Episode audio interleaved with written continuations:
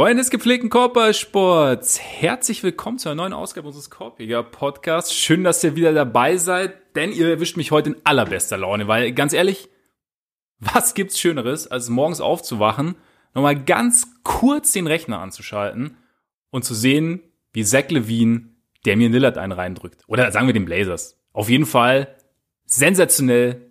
Die Bulls, die Bulls haben gewonnen. Ole, ich nehme, ich sehe auch, ich sehe auch, ich sehe auch ein Leuchten in deinen Augen. Äh, ja, ich, ich, also ich kann mein Glück gar nicht fassen. So, so kommst du mir auch vor. Ja. Aber ich war, ich war tatsächlich sehr glücklich, weil ich meine, 20 Punkte hinten in Portland, Auftakt zum West Coast Road Trip und dann kommt Zach, Hast du vorher live gesehen? getroffen hat. Den Wurf? Ich, den Wurf habe ich live gesehen. Den Wurf habe ich live, live gesehen. Ich habe leise gefeiert, weil ich meine Frau nicht aufwecken wollte. Ähm, aber es war, ich, ich, ich habe mich sehr gefreut. Ich meine, was, was, ich hatte dann kurz ein bisschen Angst, weil ja Kollege Lillard meinte, einen draufsetzen zu müssen und hinten draus noch, einen- noch einen schweren Dreier getroffen hat. Dann war es nur noch einer. Kobe White, Sub-Zero, Mamba. Sub, Sub-Zero, Mama Mentality, zwei Freiwürfe getroffen. Und dann kam der Ball glücklicherweise nicht nochmal zu Lillard, sondern zu Kollege Mello, der den auf den Ring gesetzt hat und dann war es vorbei. Aber dieser Stepback-Dreier von, von Lillard, äh, von Lillard, wer ist Lillard? Von Zach. Levine. Sensationell. Und äh, natürlich auch, nicht, nicht unwesentlich, Patrick Williams, starkes Spiel gemacht. Ja. Ja. Also bei den Bulls läuft's, oder? Es läuft, also ich, keine Ahnung, Heimvorteil, ich höre dir trapsen. Ja, ich hatte, ich hatte in der Nacht davor eine ähnliche Hängepartie, also wo ich halt so am Ende mir noch einen abgezittert habe, weil ich, also nicht weil es knapp war, ich habe ja äh, Celtics Raptors gesehen und Ja, ja. das war ja, also ich meine, auch wenn sie am Ende da noch ziemlich rumgedaddelt haben und den, den Vorsprung noch ein bisschen wieder reduziert haben, wusste man ja schon eigentlich ungefähr ab dem dritten Viertel, dass sie es auf jeden Fall gewinnen. Aber ich hatte halt eine Kombi-Wette gemacht, die, die da besagte, die Celtics gewinnen und die beiden Jays machen jeweils mindestens 24,5 Punkte, aka 25 Punkte. Tatum hat das natürlich schon zur Halbzeitpause gehabt, glaube ich, weil er ganz gut war. Und äh, Ja. Brown hatte in der ersten Halbzeit neun, glaube ich, und ähm, ich dachte auch, hoffentlich spielt er mal genug. Und dann hat er tatsächlich noch fast das ganze letzte Viertel gespielt. Er hat aber dann irgendwann einfach aufgehört, Basketball zu spielen, sondern irgendwie nur noch Kacke gemacht.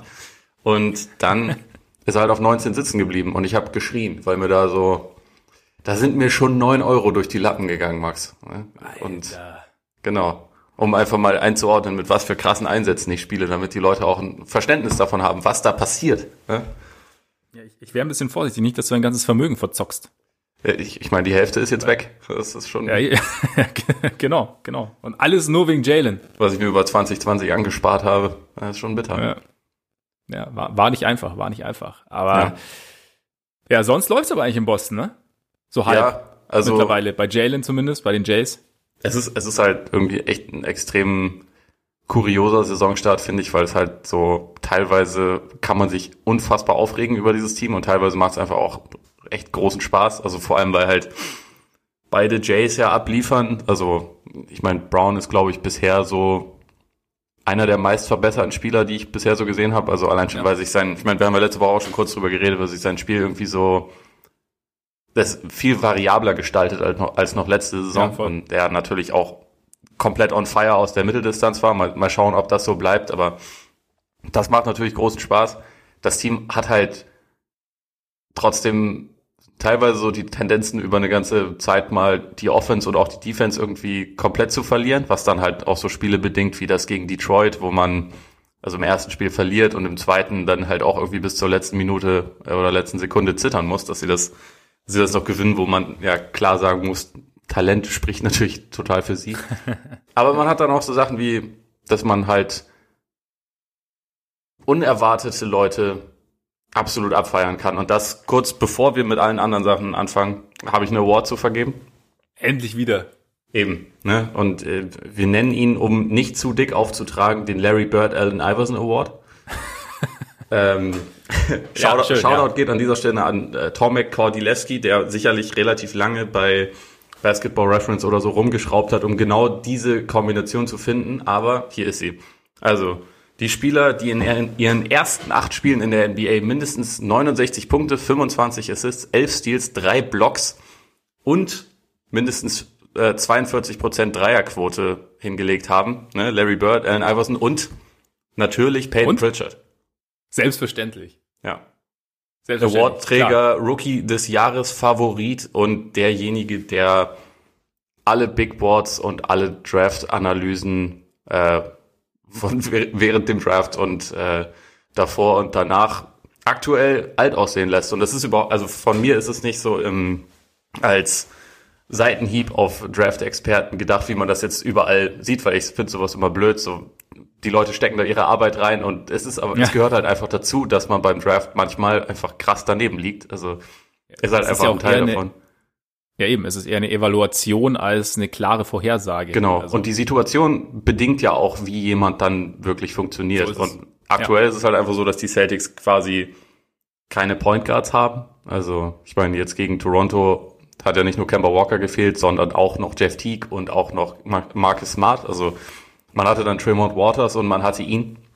Mhm. Aber was er aktuell macht, ist halt einfach sau stark. Und also vielleicht ist das so ein Stretch, dass er jetzt 20 Spiele in seiner Karriere hat und irgendwann ist es dann in, also kommt Kemba zurück und er fällt aus der Rotation, auch wenn ich es mir im Moment nicht vorstellen kann, weil er so gut spielt. Aber Ja. vielleicht ist das dann halt nur eine kurze Phase und die ist halt kurioserweise genau am Anfang der Karriere. Aber also vielleicht ist es auch einfach ein Stil. Und also wenn man bedenkt, wie oft äh, wie oft das über die letzten Jahre auch schon passiert ist, dass man halt bei den Celtics Picks irgendwie von Anfang an so gesagt hat, oh, das ist ja ein Reach oder das kannst du nicht machen. Jalen Brown ist auch so ein Kandidat, der war jetzt ein hoher Pick, aber dann manchmal funktioniert's halt. Und ich meine, allein schon jetzt im Draft, ne, so mit ähm, Aaron Neesmith funktioniert's ja bisher nicht, aber mit Pritchard halt schon. Und ja, hat man halt einen, einen bekommen, einen, der aktuell mega wichtig für die Rotation ist und der die Raptors komplett lächerlich gemacht hat. Äh, über über einige Phasen und der deswegen ein verdienter Larry Bird Allen Iverson Award Träger ist. Pritch Sanity quasi. Sozusagen. Es ist, es ist krass. Was mich übrigens aber an, diesen, an dieser Statistik auch überrascht, dass Allen Iverson 42, Kom- äh, 42 Prozent Ja. Dreierquote hatte am Anfang. Ja, ich glaube, das war bei ihm wirklich der beste Stretch seiner Karriere. die ersten Spiele. Auch kurz und intensiv. Ja, ja, ganz kurz. Ja, hoffen wir, dass bei Pritchard ein bisschen länger andauert. Aber ja, krass, haben wir ja letzte Woche auch schon kurz drüber gesprochen. Ähm, wie sehr, also als wir die Rookies angesprochen haben, wie sehr er uns überrascht hat, beziehungsweise wie gut er sich reingefunden hat. Und er macht weiter. Hoffen wir natürlich vor allem für dich. Vielleicht nicht, nicht unbedingt auf ihn wetten, Ole. Ne? Ja. Nicht, dass die andere Hälfte des Vermögens auch noch weg ist. Ja, aber so ja mal gucken. grundsätzlich Ich, ich, ich versuche mich zu beherrschen. Ja. Bevor, bevor du den Wettschein abschickst, rufst du vielleicht noch mal kurz durch, dann kann ich dich noch mal auf den Boden der Tatsachen zurückholen oder so, dann, Ja, ja. Da, damit- ja ich glaube, ich glaub, bei, den, bei den Celtics werde ich mich ab jetzt einfach zusammenreißen. Bisher, Ja, die, die. Nuggets funktionieren immer, weil ich immer Kombi-Wetten machen mit, äh, mache mit Punkten für Murray und äh, Assists für Jokic. Das hat zumindest schon ein paar Mal funktioniert. Ah, okay. Heute Nacht habe ich zum Glück Klingt nicht solide. gemacht. Und jetzt war es das aber auch mit meinen Wetten, weil wie gesagt, das mit dem Vermögen ist, ich muss mich da jetzt einfach eine Weile etwas zusammenreißen. Ja, ja, genau, genau. Man war, war jetzt schön, war jetzt intensiv, aber jetzt kurz ein bisschen, bisschen Luft holen und dann geht's irgendwann weiter. Apropos weiter, wie geht's heute weiter in unserer Folge? Wir sprechen, wir hangeln uns mal so ein bisschen durch die Eastern Conference und schauen dann Richtung Westen. Wir schauen uns die Sixers an, momentan bestes Team im Osten.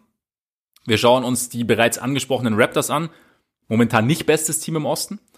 Und dann geht's noch Richtung New Orleans, die Pelikane, sehen nach ein paar Wochen Stan Van Gundy ein bisschen anders aus als früher. Stan Van Gundy hat tatsächlich so eine Idee gehabt. Wir haben ja schon mal so ein bisschen spekuliert, wie diese Steven Adams Geschichte aussehen soll. Ähm, hat eine Idee gehabt, die ich jetzt so gar nicht auf dem Schirm hatte. Werden wir noch genauer drüber sprechen. Und dann natürlich, haben wir ja schon gesagt, unser Freund Hans Mauer ist zurück. Da wollen wir natürlich auch ein paar Sätze drüber verlieren. Dass Steph Curry nicht vorkommt in dieser Folge, hat einen ganz speziellen Grund. Wir haben nämlich schon über Steph Curry gesprochen. Und getan haben wir das auf unserer Patreon-Seite. Die findet ihr wiederum unter patreon.com slash korpiger Podcast und korpiger mit. Äh. Nein. AE. Eben. Ich lass, weiß, ich lasse dir Zeit, um auch deine, deine Ausrutscher selber ausbügeln zu können. Ja, das ist freundlich. Ja, so, so bin ich. Auf jeden Fall könnt ihr uns da, wenn ihr das wollt, wenn ihr findet, dass wir das verdient haben, mit kleinen monatlichen Beitragen unterstützen. Beitragen. Auch schön. Beiträgen unterstützen. Äh, Ah, eh. vielen Dank an alle, die das schon tun. Und der Dank gilt, kommt nicht nur verbal, beziehungsweise er kommt, ja, irgendwie kommt er schon verbal, weil er kommt auch durch Extra-Folgen. Da reden wir ja auch. Also Ich würde schon auch sagen, dass das verbal ist. Also doch, doch, also tut uns leid, doch nur verbaler Dank. Auf jeden Fall, wie gesagt, es gibt extra Content, unser Format 25 Minutes or Less. Und dabei haben wir über Steph Curry und seine 62 Punkte gesprochen, die eventuell seine doch sehr wackelige Legacy vielleicht gerettet haben. Wir wissen es noch nicht genau, wir werden sehen. Auf jeden Fall, wenn ihr Lust habt, schaut da gern mal vorbei. Und bevor wir jetzt starten mit den Sixers, vielleicht möchte ich auch noch einen kleinen Shoutout loswerden Richtung Brooklyn. Da gab es ja äh, das, nach gutem Saisonstart bisschen holprig gewesen. Jetzt auch noch Kevin Durant wegen Covid-Protokoll. Erstmal sieben Tage, sieben Wochen, sieben Tage raus. Und ja, man wusste nicht genau, wie es ausschaut. Gut, jetzt mal kurz den Jazz eine Rutsche verpasst, 130, 96. Und Kollege Steve Nash hat mal eben seine Starting Five ordentlich durchgewirbelt. Einerseits, was ja, glaube ich, viele schon lange erwartet oder erhofft haben, Jared Allen gestartet, statt DeAndre Jordan gleich mal mit 19 Punkten, 18 Rebounds gedankt. Und dazu ging's ordentlich rund. Also Kyrie natürlich schon, aber dann Bruce Brown, Torian Prince, Jeff Green. Also kein Joe Harris, kein Timothy Luau Cabarro, kein Caris LeVert. Davon sind wir so ein bisschen ausgegangen, dass auch nach der Spencer Dinwiddie-Verletzung die Nets vielleicht LeVert sich als Sixth Man bewahren wollen. Aber Nash hat was riskiert und hat gewonnen. Nicht schlecht, ne? Ja, tiefer Kader, äh, viele Möglichkeiten. Äh, ich glaube, DeAndre hat dann auch gleich irgendwie sechs Minuten oder so nur bekommen. Also es ist fast ja. so, als hätte Nash langsam durchschaut, dass sein bester Center derjenige ist, der den großen Afro trägt. Vielleicht ist es auch nicht, also vielleicht wird, also, naja, das Spannendste wird eigentlich sein, ob das dabei bleibt, wenn Durant zurückkommt oder ob es für Durant eine DeAndre-Regelung gibt. Er muss dabei sein. Aber vielleicht, wenn, wenn Durant sich das jetzt halt in Ruhe angucken kann, wird er halt auch nochmal sehen, gut, Allen ist halt einfach besser. So, vielleicht sollten wir ihm mehr, mehr Zeit geben. Ich meine, er hat vorher schon ein bisschen mehr gespielt als, als DeAndre, aber halt als Bankspieler. Und vielleicht kann man es halt einfach dynamischer gestalten. Oder, oder man sagt halt, wenn KD wieder da ist, dann, keine Ahnung, brauchst du halt den, den Punch, den Allen liefert, eher von der Bank, weil man ihn dann zusammen mit Levert drauf hat oder was auch immer. Also irgendwas wird da schon mit reinspielen, aber man kann auf jeden Fall, konnte man dadurch jetzt nochmal feststellen, dass auch mit den Ausfällen, also ohne Dinwiddie, ohne Durant, ist, ist halt doch immer noch eine gewisse Qualität und Tiefe im Kader. Und ich meine, jetzt sind die Nets immerhin von der Bilanz her gleich auf mit den Bulls. Also, ne, ja. da, die Schwergewichte, die, die sind auf Augenhöhe. Ja, also es schafft nicht jeder. Es schafft wirklich nicht jeder. Bulls echt äh, Streaking. 3-1 in den letzten vier Spielen. Es ist, es ist, so, es ist so dermaßen sensationell. Ich weiß, ich weiß, ich, ich weiß gar nicht, wie ich heute über was anderes reden soll als ne? Billy Donovan, Coach of the Year, auch klar. Ja.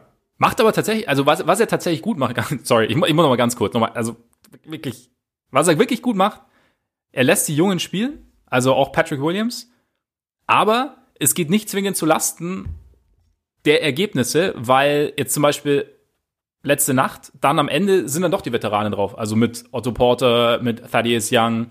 Und so hat er irgendwie, er, er findet irgendwie, glaube ich, einen ganz guten Mix. Und er bringt Zach Levine auch dazu ein bisschen, also während des Spiels hat er sehr, sehr viel als Facilitator gespielt. Der Wurf ist auch nicht so gefallen, aber ich war Billy Donovan. Ja, okay, sorry. Sorry, Ole, sorry an euch alle, die gerade zuhören. Es, wir, ist okay. Wir widmen uns, wir widmen uns jetzt Teams, die noch ein bisschen besser dastehen als die Bulls. Nicht nur. Den Sixers. Aber die Sixers, ja, die können wir machen. Die können wir machen. Denn die Sixers stehen bei 6-1. Jetzt muss man sagen, natürlich, man kann halt, ich meine, wenn man jetzt erstmal zu Beginn das große Aber rausholen will, sie haben es jetzt gespielt gegen die Wizards, Magic, Hornets, Knicks, Cavs und Raptors. Meine Frage an dich wäre jetzt, wer ist, wer ist das bis jetzt schwächste Team aus dieser illustren Runde? Boah, die Wizards wahrscheinlich, oder? Nein, die Raptors. Ja, ja, gut, klar, klar. wie, wie erwartet, die Raptors, wer sonst? Ja, nee, ja. du hast recht. Aber ich meine, die, die Magic sind eigentlich ja zum Beispiel bockstark. Und die, Eben. denen haben sie eine 24-Punkte-Rutsche verpasst. So ist es, so ist es. Nein, ich, ich fand so, ich fand's so witzig, weil wenn du die, Na die Namen so liest, denkst du ja am Anfang so, lächerlich, ja? Ja, ja, klar. Das ist, das ist dann irgendwie no, so, so odd one out. Und äh, ja. dann sind's die Raptors. Sollte man nicht annehmen. Aber also, ich glaube, was man, was man dazu eingangs schon mal sagen muss, weil ich habe das jetzt auch schon, schon häufiger irgendwie gehört oder gelesen, so von wegen, ja, toll, die Sixers, die haben ja auch bisher nur gegen schlechte Teams gespielt, aber also ich glaube, gerade wenn man über die letzten Jahre die Sixers so ein bisschen verfolgt hat, da muss man ja sagen, dass sie jetzt schwache Teams schlagen, ist ja ein massiver Fortschritt für sie. Also ja. das spricht vor allem dafür und das, das ist eine der Sachen, die mir bisher sehr positiv auffallen, dass sie weniger die Tendenz haben, sich selbst zu schlagen, was letztendlich so ein bisschen eins der Hauptcharakteristiken der Sixers über die letzten beiden Jahre war, fand ich. Also vor allem über das letzte Jahr. Ähm, weil halt vieles nicht so richtig rund war, nicht so richtig ausbalanciert war. Und ich finde jetzt ihre Spielanlage gefällt mir aktuell viel besser. Ihre, ihr Kader an sich, also passt besser zusammen, selbst wenn man vielleicht in der Spitze sogar ein bisschen Talent abgegeben hat. Wobei, also äh, ich glaube, bei, bei Horford und Richardson, man muss einfach sagen, dass der, der Fit einfach nicht, nicht gut war. Und ich meine, so wie es jetzt aussieht, es hat irgendwie ein bisschen mehr Sinn und Verstand. Natürlich gibt's trotzdem noch Fragen, die erst beantwortet werden können, wenn die Sixers gegen bessere Teams spielen. Das ist schon so, ja. aber trotzdem ist das, was man im Moment sehen kann, sieht halt stabil aus. Und das ist halt erstmal, wie gesagt, ein sehr, sehr großer Fortschritt für sich. Aber, also, wir haben jetzt auch mal den, den Schedule äh, über die nächsten zehn Tage angeguckt. Da wird's dann interessant. Also danach können wir ein bisschen mehr sagen, weil die nächsten Gegner sind jetzt äh, Brooklyn, zwar ohne KD, aber trotzdem immerhin so gut wie die Bulls. Äh, die Nuggets, gut, äh, nicht so gut im Moment, aber eigentlich halt schon. Atlanta und dann zweimal Miami. Also danach können wir vielleicht ein bisschen mehr über sie sagen. Ja. Aber also bisher ist mein Eindruck sehr positiv. Ja, mir geht's ähnlich. Also ich meine, was du ja schon gesagt, also was du gesagt hast, haben wir, wir haben ja auch schon länger, also nach den nach den Deals quasi der Offseason haben wir ja schon drüber gesprochen, dass es jetzt auf dem Papier besser zu passen scheint, dass es einfach nach mehr Balance aussieht mit mit Curry und Green neben Harris, Embiid und und Simmons. Momentan wirkt's auch so. Also was ich halt, wir haben ja schon gesagt, okay, in dem Setup kann es gut passieren, dass Curry defensiv besser versteckt werden kann. Momentan sieht so aus, also Defensive Rating von 99,4. Damit sind sie an 1. Also, wie gesagt, es ist eine sehr, sehr kleine Sample Size und damit ist es natürlich immer mit, mit Vorsicht zu genießen. Aber ja, irgendwo scheint es, scheint es so schon ganz gut zu funktionieren. Also Curry im, im Sandwich zwischen Simmons und ähm, Green und dahinter eben Embiid. Harris, glaube ich, dem tut's wahrscheinlich auch ganz gut, dass er eben nicht mehr zwingend Dreier verteidigen muss, sondern eher halt ja physisch getreuere Spieler vor ja. sich hat. Und so funktioniert, so sieht's defensiv gut aus. Offensiv finde ich halt, ja, wenn man sich die Spiele so anschaut, ich fand's ganz interessant, weil Zach Lowe hat ja mal äh, spekuliert, als sie über die Sixers gesprochen haben, hat er so gesagt, ja, also klar, die, die Spieler scheinen jetzt besser zu passen, aber Curry war halt noch nie wirklich so der, hat jetzt noch nie diese, diese riesen Last geschultert quasi. Also er war, war extrem Ergänzungsspieler, war jetzt noch nie, also selten in seiner Karriere der, der, der, der Starter, der, der viel schultern musste. Und hat deshalb so ein bisschen so ein Fragezeichen dahinter gesetzt. Und fand ich ganz interessant den Punkt. Jetzt habe ich aber so das Gefühl, dass Curry da irgendwie, wenn man ihn so spielen sieht, sich eigentlich ganz wohl fühlt in der Rolle. Also er hat zwar, also zweieinhalb, sagen wir mal, mit, mit Harris vor sich, die, die mehr Aufmerksamkeit auf sich ziehen, aber er weiß einerseits, deren Gravity, andererseits aber auch seine Wichtigkeit, die ja ein bisschen höher ist momentan, eben weil er als als Shooter so wichtig ist, glaube ich, ganz ganz gut zu nutzen irgendwie. Also wenn er, wenn man so sieht, er hat jetzt momentan liegt er auf, glaube ich, gut 16 Punkte, vier Assists, trifft über 55 Prozent aus dem Feld, über 50 Prozent von draußen und seine Bewegung offensiv sieht sehr, sehr, sehr natürlich aus. Also auch zum Beispiel, er, er ist ja nicht der schnellste, aber er weiß zum Beispiel, wenn, wenn der Closeout kommt, wie er zu reagieren hat, wartet da ganz gut ab, kommt dann doch noch in die Zone, kreiert dann für sich oder für andere. Also ich finde, Curry macht da bis jetzt irgendwie eine ganz gute Figur irgendwie, wenn man sich so ein bisschen, also ich habe jetzt auch nicht jedes Spiel gesehen, aber so was ich bis jetzt gesehen habe, hat es mir ganz gut gefallen irgendwo. Ich habe diese Bedenken ehrlich gesagt auch nicht, nicht wirklich verstanden. Also, weil bei Curry ist es irgendwie so, ich meine, ich hatte ihn auch in meiner, in meiner äh, Predictions Kolumne für dieses Jahr habe ich gesagt, der schafft 15 Punkte im Schnitt dieses Jahr. Im Moment sieht das ganz gut aus, aber also was halt bei mir der Grund dafür war, ich fand das schon in Dallas über die letzten Jahre und vor allem letzte Saison sehr beeindruckend, wie er sich einfach wie er das nutzt, dass er nicht der Hauptfokus der gegnerischen Defense ist und sich dann halt einfach, also er ist jetzt nicht jemand wie Reddick, der die ganze Zeit rennt, also und immer, immer immer unterwegs ist, aber er bewegt sich sehr klug und also er sieht halt mhm. irgendwie die Räume, wenn sie sich ergeben und selbst wenn das dann nur ein paar Schritte sind, die macht er halt und liest das halt sehr gut. Und Entschuldigung, ganz kurz, der, der Thomas Müller der NBA oder was? Raumdeuter. Ein, ein Raumdeuter, ja, aber er ist dabei ja. nicht so ein Körperklaus. So, er ist ja technisch total ja, sauber, stimmt, während stimmt. Thomas ja. Müller, der ist vielleicht Rondé Hollis Jefferson, aber halt in viel besser. okay, das ist das ist vielleicht eher der Vergleich. Aber also das ist halt was, wo ich dachte, da, da wird er in diesem Team unglaublich viele Möglichkeiten für haben. Und Rivers ist halt auch jemand, der über, über seine Jahre, also schon in Boston, als er halt noch äh, Ray Allen hatte, aber auch dann danach immer, bei all seinen Teams hat er halt geguckt, wer sind meine besten Shooter und ist für die viele Plays gelaufen, selbst wenn das nicht mhm. seine Stars waren. Also deswegen war bei den, bei den Clippers Reddick immer zum Beispiel sehr gefeatured und so und deswegen wollte er auch einen Shamit unbedingt haben und solche, solche Leute, weil das halt immer Teile seiner Offense sind. Und ich meine, wir haben das über das letzte Jahr die ganze Zeit gesagt, das ist ja eigentlich was, was die Sixers unbedingt brauchen. Und deswegen fand ich halt auch von Anfang an das überragend, dass sie sich Curry geholt haben, selbst wenn sie in dem Trade vielleicht den eigentlich talentierteren Spieler in Richardson abgegeben haben, weil Curry da einfach besser reinpasst. Und ich finde, das sieht man bisher. Man muss jetzt natürlich auch sagen, er ist bisher auch on fire, also genau wie Harris ja auch. Harris trifft irgendwie, glaube ich, 47 Prozent von der Dreierlinie ja. und Curry im Moment 54 Prozent. Aber was mir halt bei ihm auch wirklich immer sehr gut gefällt, ist, dass er, und das ist auch eine Parallele zu Harris, nicht so eindimensional ist, dass er nur den Ball fangen und werfen kann, sondern dass er halt auch einen Closeout attackieren kann und so. Und ja. äh, gerade wenn es halt so gut läuft, wie es wie es aktuell ist, dann haben die Leute grundsätzlich noch ein bisschen mehr Angst und dann hast du noch mehr Möglichkeiten zu attackieren und das, das kann er einfach gut. Und von daher, wie gesagt, ich war da von Anfang an sehr großer Fan von dem Fit und bisher fühle ich mich darin bestätigt. Ja, die Sixers haben jetzt irgendwie dadurch gefühlt mehr Arten oder mehr Möglichkeiten zu scoren. Also es ist halt weniger eindimensional geworden. Es, es öffnet sich alles irgendwo ein bisschen mehr. Und ich meine, du hast Harris, hast du ja schon angesprochen. Doc Rivers wird ja jetzt, glaube ich, mittlerweile auch schon als Tobias Harris Flüsterer bezeichnet. Ja, zu Recht. Es scheint echt sehr, sehr gut zu funktionieren. Harris hat da irgendwie auch eine ganz, ganz gute Sicherheit reingebracht. Und ich meine, du hast die Dreierquote angesprochen. Er nimmt auch gut fünf Dreier. Also, ne, ist jetzt nicht so, er nimmt irgendwie anderthalb und trifft dann knapp die Hälfte davon, sondern das läuft, das läuft ganz gut. Er trifft über 50 Prozent aus dem Feld insgesamt. Und ins, ja, es, es, es, es fügt sich momentan ganz gut zusammen und damit, ja, das öffnet natürlich auch das eigene Spiel von Harris irgendwie. Also er ist halt, dadurch, dass er so gefährlich ist, du hast ja schon gesagt, muss die Defense auf seinen Dreier besser achten. Das öffnet wieder Möglichkeiten für einen Drive und so. Und dann, gut, ich meine, wir sprechen jetzt über, über die, die Rollenspieler quasi. Ich meine, Danny Green hat sich auch gegen Charlotte gefangen von draußen. Er hat am Anfang nicht wahnsinnig viel getroffen. Gegen Charlotte sah das wieder ein bisschen besser aus. Danny Green ist streaky, oder was? Bin ich auch überrascht, ehrlich gesagt. Ja, das ist, das ist endlich mal eine komplett meine, neue. Der Mann ist neu in der Liga. Ne? Noch nie und, so. Äh, ja, eigentlich, eigentlich bis jetzt äh, der Inbegriff der Konstanz von draußen. Nein, aber Embiid und Simmons, Embiid hat schon auch ein, also sieht auch ein bisschen anders aus offensiv, ne? Ich, also ich finde ihn sehr dominant, auch wenn seine, seine nackten Zahlen ja sogar ein kleines bisschen, ja. bisschen runtergegangen sind. Aber ich finde seine, seine Wurfauswahl gefällt mir besser. Sein, sein Passen aus dem, aus dem Double Team heraus gefällt mir besser, als ich das bisher jemals gesehen habe. Also das finde ich richtig stark. Ist natürlich auch ein bisschen dem geschuldet, dass er ein besseres, also und von draußen gefährlicheres Personal um ihn herum hat und vor allem auch Spieler, die die auch cutten können.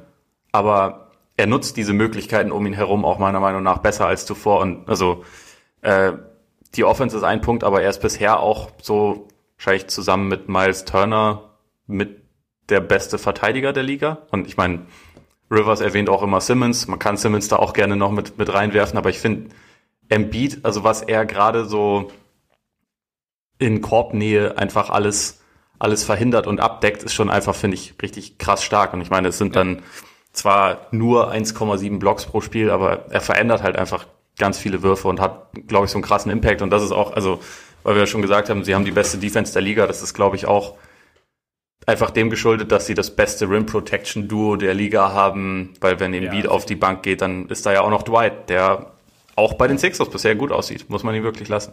Ja, das passt relativ gut zusammen. Und ich meine, dazu haben sie auch noch, also sie haben ja noch andere Möglichkeiten von der Bank. Also es, es gibt ja auch so dieses, dieses Ekel-Line-Up quasi, was offensiv zwar nicht so stark ist, aber wo du noch äh, Matisse Thybulle mit reinschmeißt, ähm, wo dann, also mit Simmons dann und, und Howard und dann und Tyrese Maxey, der auch einfach nur ein Ener Energiebündel sondergleichen genau, ist.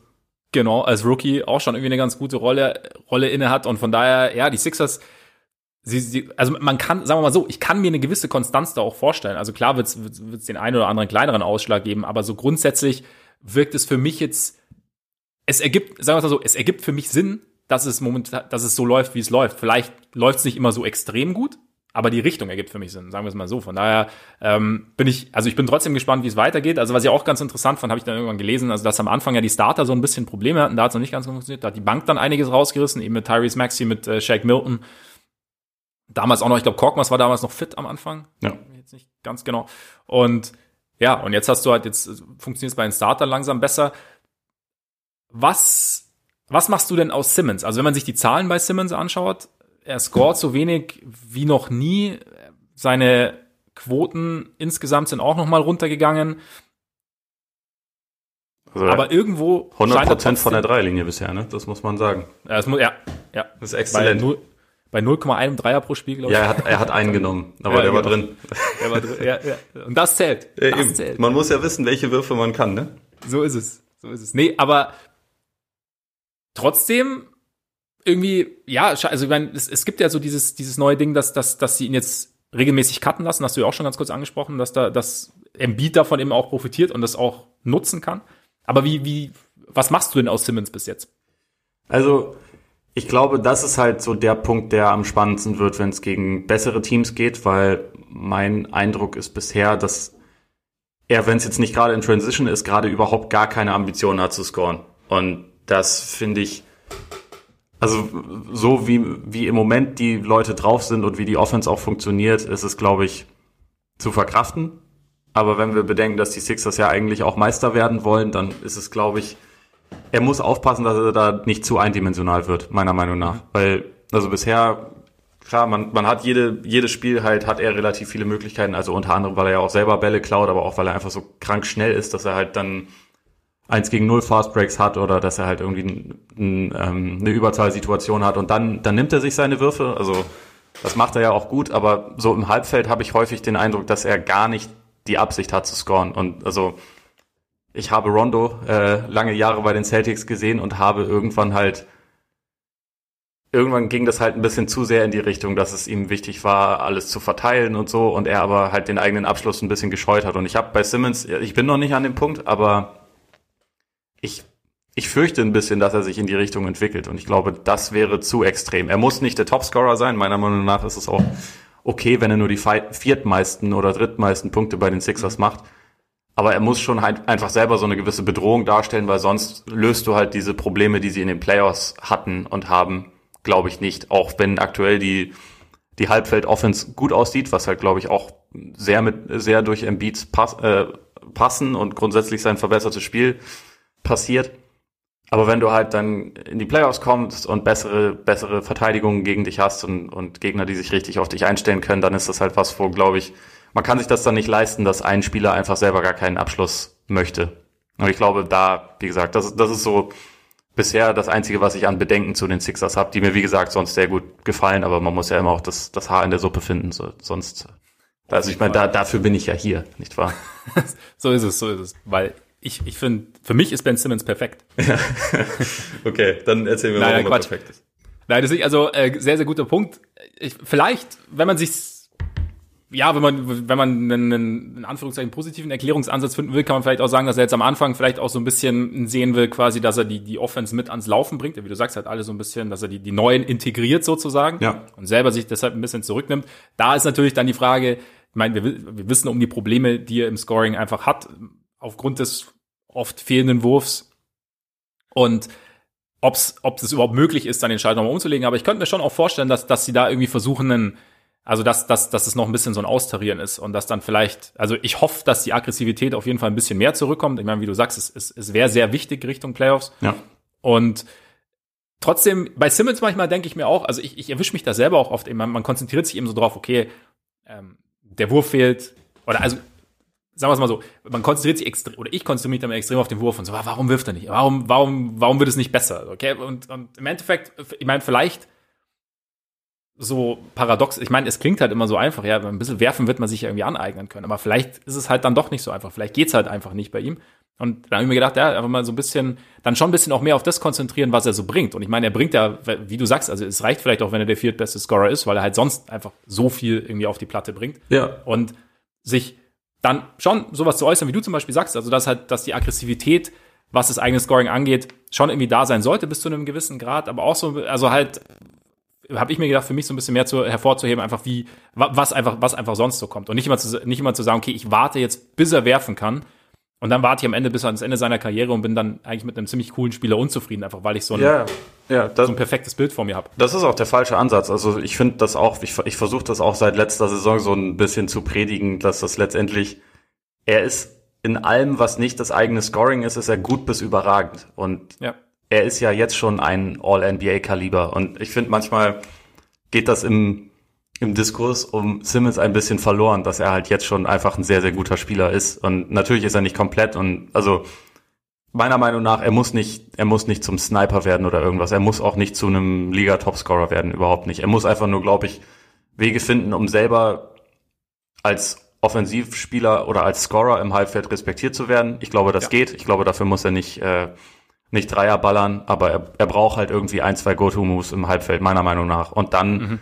Reden wir schon über einen der besseren Spieler der Liga. Also, beziehungsweise tun wir jetzt schon, aber dann reden wir irgendwann über einen der, der äh, besten. Also, er hat ja, er hat nun mal jetzt schon so viel, was er sonst absolut auf einem brutal hohen Niveau macht. Ich glaube, er spielt jetzt schon wieder mit die meisten Assists, die zu Dreier führen, ist grundsätzlich ein überragender Passer, ist mit der beste Transition-Spieler der Liga, ist äh, ein überragender Verteidiger, das ist auch immer noch die Hälfte des Spiels. So von daher, ja. mir geht's bei Simmons oft auch wirklich viel zu sehr in eine negative Richtung. Auch wenn ich jetzt einen Aspekt genannt habe, den ich selber äh, im Moment noch ein bisschen problematisch finde, aber wie gesagt, das ist immer auf, auf finde ich schon auf einem sehr hohen Niveau. Und manchmal, wenn Leute über Simmons reden, hat man das Gefühl, da redet man eigentlich über jemanden, der halt eine, eine Bratwurst ist und aus dem nie was wird. Und das ist halt überhaupt nicht der Fall. Es kommt vielleicht so, wie gesagt, wenn man halt denkt, man hat da irgendwie so eine offensichtliche Schwäche, die man angehen sollte, und dann wäre das, und wie gesagt, dann hat man so dieses perfekte Bild vor sich. Aber ich denke auch, ich meine, so ein bisschen Kritik in Anführungszeichen ist ja irgendwo erlaubt oder halt irgendwie so ein, so ein Ansatz, den man jetzt selber sieht. Ich meine, wie du sagst, es, es ergibt ja Sinn. Das ist ja jetzt nicht so, dass du sagst, Simmons ist scheiße, weil, sondern du sagst halt, wenn dieser Punkt Aggressivität dazukommt und einfach, wenn er halt regelmäßig eine Bedrohung für die Defense darstellt, dann öffnet sich für ihn und für das Team selber noch, noch mehr. Und ich glaube, deshalb, das ist ja legitim. Aber ich finde auch, wie gesagt, ich habe immer so gedacht, bei mir war das Aber immer sehr groß und ich habe mir jetzt noch so ein bisschen vorgenommen, auch nachdem ich jetzt noch so die paar Spiele gesehen habe, äh, Simmons quasi mehr als, als das Gesamtpaket zu sehen und nicht immer nur das zu sehen, was, was mir persönlich jetzt gerade noch fehlt irgendwo. Ja. Haben wir sonst noch was von Sixers, was du unbedingt loswerden musst?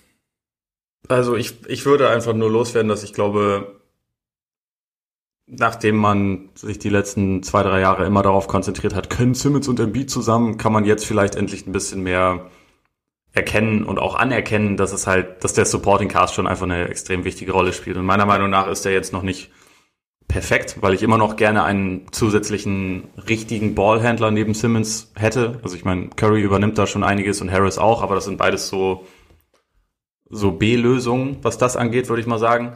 Aber es passt ja einfach schon viel besser zusammen und ich glaube, vielleicht, wenn man sich das jetzt mal anguckt und sie halt das bestätigen können über die nächste Zeit, dass man halt vielleicht anfängt, so ein bisschen mehr darüber zu reden, weil diese uh, Simmons und Beat, das kann ja nie gut gehen. Das war halt irgendwie immer so ein bisschen, also man hat ja schon verstanden, wo das herkommt, weil es sind auch spezielle Spieler natürlich.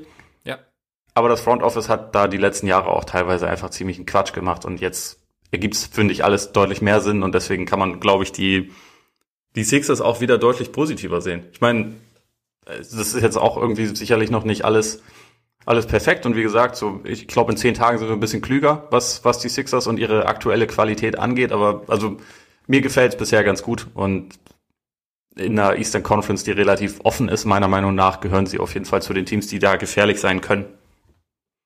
Geht mir ähnlich. Und deshalb auch noch vielleicht ganz kurz noch ein Satz zu Doc Rivers, weil da wurde ja auch, also da haben ja auch viele spekuliert, wie er auch, ob, ob er jetzt der Richtige ist. So irgendwie, wir brauchen ja, wie du sagst, Simmons im B, wir brauchen irgendwie einen kreativen Ansatz, aber irgendwo, so nach den ersten Spielen, kann man ihm schon noch mehr, finde ich, hätte man vielleicht auch vorher machen können, aber noch mehr den, den Benefit, of, Benefit of the Doubt geben. Weil ich habe schon so den Eindruck, dass er klar, also auch in Verbindung mit den, mit den Neuverpflichtungen, aber dass sie auch systematisch da irgendwie oder vom Ansatz her da ganz gute Ideen eingebracht haben und dass auch Rivers da vielleicht dann am Ende doch derjenige ist, den es gebraucht hat. Oder einer von, es gibt ja nicht immer nur den einen, aber einer von denen ist, der ist, der da gut reinpasst als ja. Coach.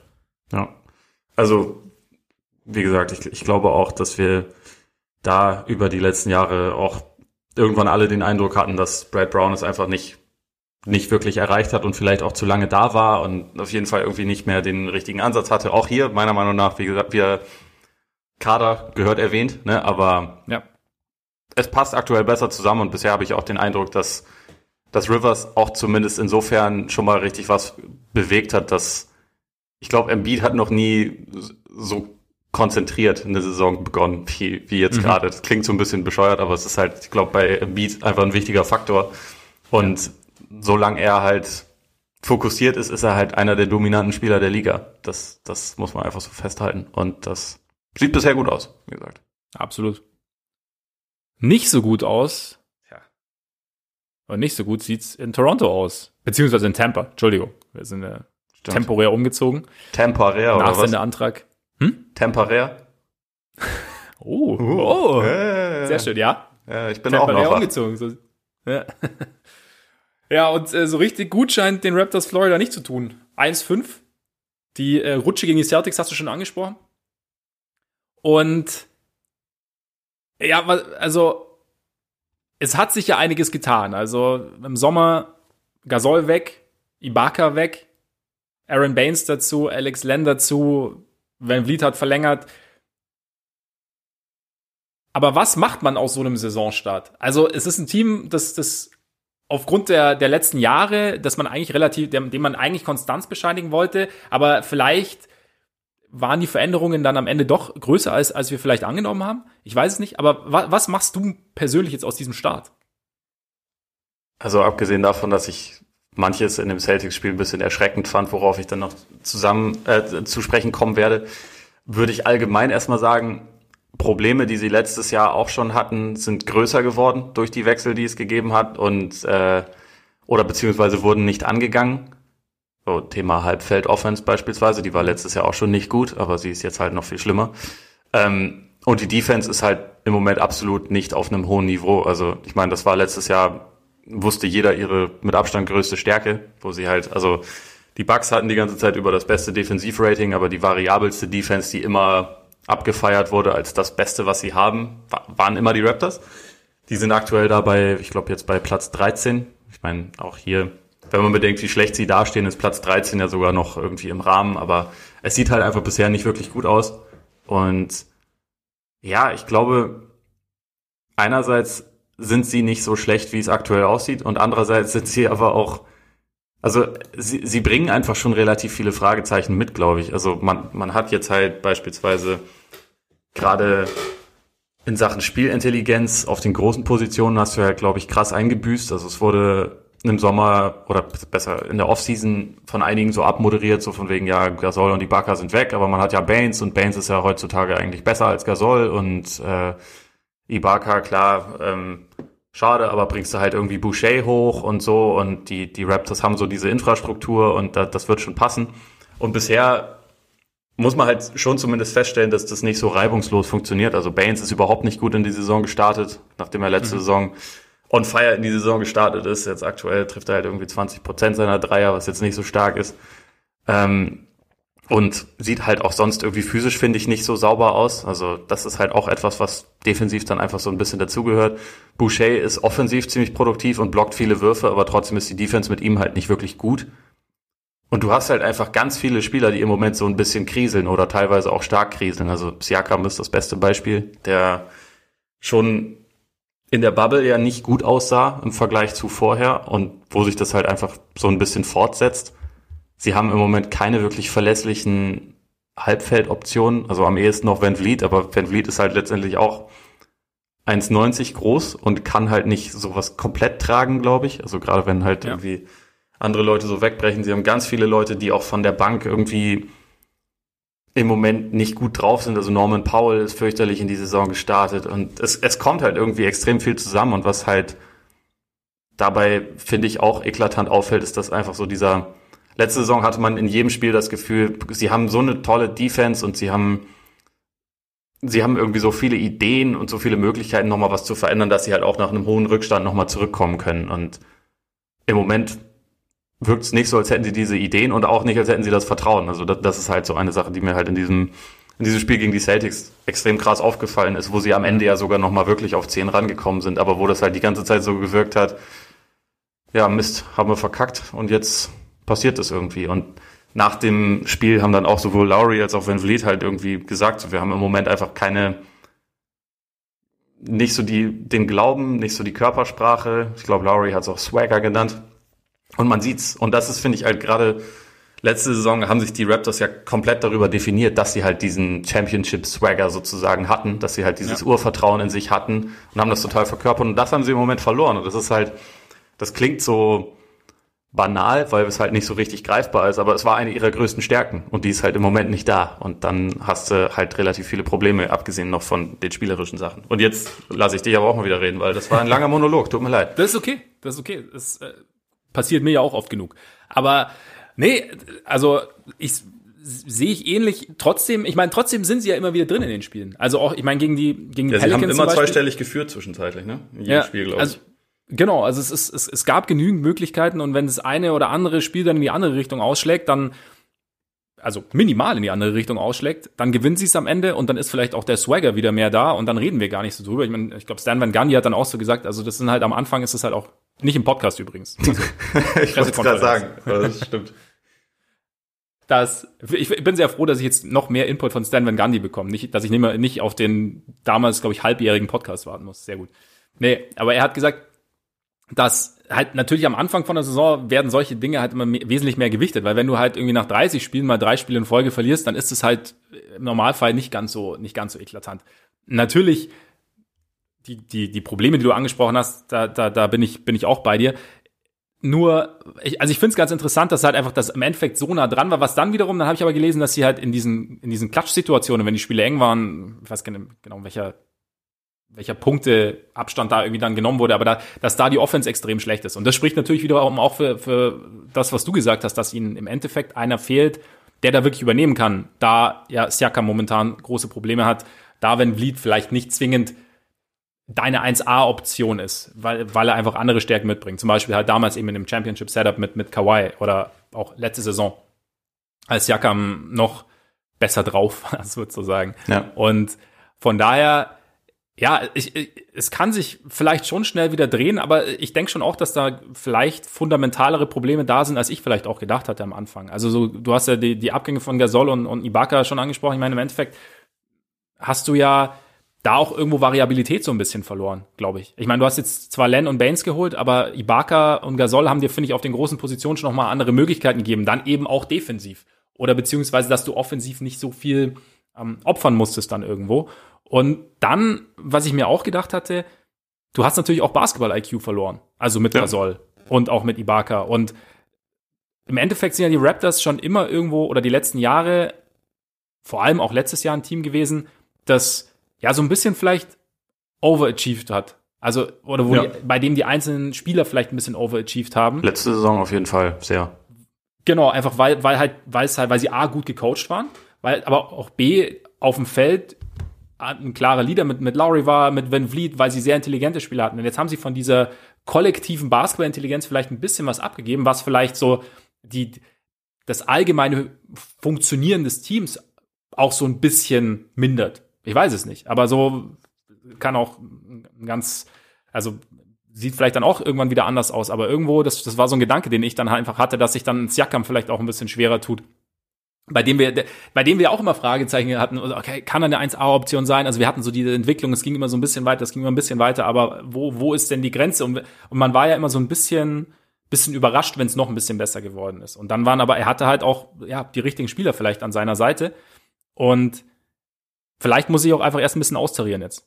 Kann ja. auch sein. Also ich, ich, ich sag zu Siakam gleich noch was, aber also was diese Spielerintelligenz angeht, gerade, gerade bei Gasol, ich, ich glaube, man, man redet über ihn seit Jahren immer mehr so, das ist halt ein Defensivspieler und ich meine, das ist wahrscheinlich auch seine wichtigste oder eine seiner wichtigsten Qualitäten, aber gerade, ich glaube, gerade im Halbfeld war sein, sein Passspiel einfach auch wichtig, so dass du ihn halt irgendwie als zusätzlichen Facilitator drauf hattest. Und ich meine, sie haben ja trotzdem ganz gute Passer, das, das äh, ist nach wie vor der Fall, aber das war halt einfach so eine zusätzliche kluge Option. Und sowas, mhm. ich meine, das ist halt, Baines ist auch, ich meine, auch wenn er im Moment formtief ist, ist er schon ein spielintelligenter Typ, aber halt ganz anders. Ne? Und das, das ja. natürlich hat das eine Auswirkung. Ich finde, also auch gerade, ähm, auch wenn wir jetzt heute nicht groß über die Lakers reden, aber dort, wenn man bisher Gasol sieht, dann ist das Beste, was er bisher einbringt, ist sein Passspiel. Und das ist halt einfach ein, eine wichtige Qualität. Und ich glaube schon, dass sich sowas verändert, gerade bei einem Team, das letztes Jahr schon nur mittelmäßig in Sachen Halbfeld-Offense war. Im Moment sind sie halt grauenhaft in Sachen Halbfeld-Offense. Mhm. Und klar, das hat dann sicherlich auch damit zu tun. Ich meine, letztes Jahr war das auch schon so, sie hatten dann die beste Transition Offense der Liga und haben dadurch ganz viele Punkte generiert, weil sie halt auch defensiv viele Stops bekommen haben, um dann halt irgendwie sofort umzuschalten. Das fällt im Moment so ein bisschen raus und dann hast du halt das äh, drittschlechteste Offensivrating der Liga. Also nur, nur Cleveland und OKC sind bisher schlechter und das ist natürlich problematisch. Aber ähm, nochmal kurz wegen Siakam. Ich fand es halt in diesem Spiel gegen die Celtics krass, wie wenig die Celtics auch ihn respektieren. Also im Sinne von, die haben jeden Switch genommen. Es war völlig egal, wer da dann steht, ob das dann Peyton Pritchard ist oder, oder Tremont Waters, die halt Zwerge sind. Ne? Also es kam schon, es kam schon Hilfe. Also sie haben, sie haben die Leute nicht irgendwie auf einer Insel gelassen, aber sie haben auch nie überreagiert. Und dadurch haben sich dann halt, zwar im ersten Viertel schon, aber danach haben sich halt nicht mehr wirklich gute Würfe ergeben. Und er konnte das halt auch nicht bestrafen. Also ich glaube, er ist halt, A, ist es vielleicht nicht seine perfekte Rolle, so als 1A-Option. Ich glaube, das, das kann man wahrscheinlich schon mittlerweile auch festhalten, aber er ist ja besser als das, was er im Moment zeigt. Also es, ist, es kriselt halt irgendwie krass im Moment bei ihm. Aber ich fand es halt echt heftig zu sehen, dass halt dieser, dieser Einschüchterungsfaktor, den viele Stars haben, den, den hat er nicht. Zumindest im Moment nicht. Und das, das ist halt ein, etwas, was ihnen sonst abgeht, weil Lowry und Van Vliet, obwohl sie halt beide absolut geile Spieler sind, haben halt, glaube ich, diesen klassischen Aspekt jetzt nicht in ihrem Spiel drin. Also einfach auch dadurch bedingt, dass sie halt eher kleine Spieler sind und anders auftreten. Ja, und halt auch vielleicht ein bisschen älter werden. Aber da ist eben auch vielleicht so ein Punkt, dass eben Gasol da auch so ein, so ein Häppchen abnehmen konnte, sozusagen. Von, also, Siakam. Ja, zumindest als, zumindest als Facilitator, ne? Genau, genau. Und das hat vielleicht für ihn auch erleichtert. Ja, also, ja, muss man sehen. Also ich habe jetzt nur gelesen, es, es hat jetzt in den letzten, es hat dann ein bisschen besser ausgesehen verglichen mit den ersten Spielen so zuletzt bei ihm, aber der ist ja zwischenzeitlich sogar suspendiert worden, ne? Also ja, genau. Da ist auch nicht ganz klar, warum. Ne? Es war so, weil, weil er irgendwie vorher in die Kabine gegangen ist beim Spiel vorher oder irgendwie. Ja, er hatte irgendwie ausgefault und hat sich dann irgendwie, hat sich dann verzogen und also keine Ahnung. Es ist irgendwie so ein bisschen undurchsichtig und viele, viele Teams würden das mit ihren Stars nicht machen, aber äh, da wurde das gemacht und irgendwie wirkt es immer noch alles so ein kleines bisschen, bisschen chaotisch. Ja, es ist vielleicht, ja, im Endeffekt ist vielleicht auch einfach ein bisschen Frust dabei momentan, also bei, bei Siakam und oder generell im Lockerroom und das kann natürlich, also, kann, kann blöd laufen, wenn sich's verselbstständigt, aber andererseits hast du in dem, ich glaube, in dem Lockerroom der Raptors hast du dann mit Van Vliet, mit Lowry, glaube ich, auch Persönlichkeiten, die dem vielleicht ganz gut entgegenstellen können. Jetzt mal schauen, wie es ja, weitergeht. Würde ich auch also, annehmen. Und dann, ja, es, es sieht jetzt nicht wahnsinnig gut aus bis jetzt, aber vielleicht dreht sich's auch. Vielleicht ist auch gut, dass sie jetzt auf einen Auswärtstrip gehen, weil es bestimmt ein bisschen strange, wenn man in Tampa spielt, wo ja Fans zugelassen sind, was irgendwie jedes Mal krass befremdlich ist, wenn man das aktuell sieht, finde ich. Aber Florida hat doch alles im Griff, oder? Ja, in Florida läuft's. Aber ähm, wenn da dann halt vor allem auch, da sind ja nicht Toronto-Fans primär, sondern da sind ja. ja auch Fans von anderen Teams und also keine Ahnung, vielleicht ist es Vielleicht spielt das überhaupt keine Rolle, vielleicht ist es aber auch einfach ein bisschen irritierend. Ähm, die Celtics wurde Taco Fall gefordert von den Fans. Ja, das so? ja, ja, das fand ich auch relativ lustig. ähm, und noch kurz als letztes, weil ich ihn letztes Jahr immer nur abgefeiert habe. OG Anunobi ist auch schlecht in die Saison gestartet, muss man sagen. Mhm. Also defensiv gut, offensiv ist ein Problem. Und ich glaube, das ist halt auch noch so ein Faktor, wo man dann sagen kann, wenn sich das so ein bisschen dreht, dann können sich auch die Geschicke der Raptors relativ schnell wieder drehen. Sie nehmen halt bisher die meisten Dreier der Liga, also irgendwie 45 im Schnitt und treffen davon aber halt äh, nicht viele. Also haben, glaube ich, sind bei der Quote irgendwie auf Platz 25 und das ist ja, also nicht nur, aber auch immer schon zu einem gewissen Anteil random. Und wenn wir da jetzt dann auf äh, Platz 18 oder so kommen in nächster Zeit, dann stehen sie auch offensiv besser da und dann ändert sich vielleicht ja, einiges. Klar. Aber also was ich halt ein bisschen erschreckend fand, war halt so teilweise ihre Körpersprache und so. Also da, da muss sich, glaube ich, schon auch viel verändern, aber natürlich wissen wir auch, wenn da ein paar mehr Würfe reinfallen, dann kann sich die Körpersprache auch relativ schnell wieder ändern. Also weil es ja jetzt nicht insgesamt ein Team ist von Leuten, die sich, die dafür bekannt sind, sich ständig aufzugeben. Also im Gegenteil. Eben. Und ich meine, wie du sagst, also durch die, durch die Dreier, es, es pendelt halt so ein bisschen, auch in den Spielen selber. Also ich meine, zum Beispiel gegen die Pelicans hat man es ja auch gesehen. Sneaky Übergang. da, da, hatten sie auch, da hatten sie auch eine Phase, in der sie, also sie haben das ganze Spiel über viel von draußen geworfen, da hatten sie eine Phase, die ist sehr, sehr gut gefallen. Und dann waren sie auch schnell mal ein bisschen vorne und dann hat sich halt wieder so ein bisschen, bisschen nach unten eingependelt. Und dann kamen die Pelicans eben zurück, weil die Pelicans ihnen aber auch bereitwillig den Dreier gegeben haben. Krass, ne? Die, also dieser Bogen Ja. Weiter. Also. Groß. Ganz groß. Denn, war, ich war mir nämlich schon nicht ganz sicher, was du überhaupt meinst, was, äh, als du das vorhin angeteasert hast, aber jetzt, jetzt weiß ich Bescheid. Ja, also sie, ähm, they are building a fucking wall, basically. Ja. Tatsächlich, und das war was, was, woran ich echt überhaupt nicht gedacht hatte, aber die Pelicans sind jetzt unter Van Gundy, sie haben, und deswegen ist natürlich das Spiel gegen Raptors auch interessant, weil die ja letztes Jahr so auch so ein bisschen die Könige des, wir machen die Zone dicht und gewähren euch den Dreier gemeinsam mit den Bucks waren. Sie machen, sie schauen, dass die Gegner am Ring in der Zone so wenig wie möglich zum Abschluss kommen und wenn sie zum Abschluss äh, kommen, so schwierige Abschlüsse wie möglich haben und gewähren ihnen eher den Dreier. Und das ist natürlich, und da ergibt dann natürlich auch die Präsenz des unseres Freundes Steven Adams mehr Sinn, ne? Ja, ich finde das auch gar nicht so überraschend. Also ich meine, du, du, du erwähnst doch immer, wie gerne du, du, du dir Podcasts mit Stan Van Gundy angehört hast. Und über die letzten Jahre, immer wenn er irgendwo in Podcast war, hat er das abgefeiert und das herausgestellt. Ja, diese Teams, die haben die beste Defense und die erlauben ganz viele Dreier. Also, ja, dass ja. das der Ansatz ist, finde ich jetzt nicht so überraschend. Ja, dass sie sich, nee, aber dass sie sich so drauf fokussieren, weil es liegt vielleicht auch daran, dass ich meinen Fokus immer mehr auf die Offense gelegt habe und mich immer gefragt habe, so, hm, Offense. Was, ja, man muss nämlich dazu sagen, sie bauen diese Wall ja offensiv auch. Und das ist mein großer ja. Kritikpunkt, aber da, egal, reden wir. das, das stimmt, das stimmt.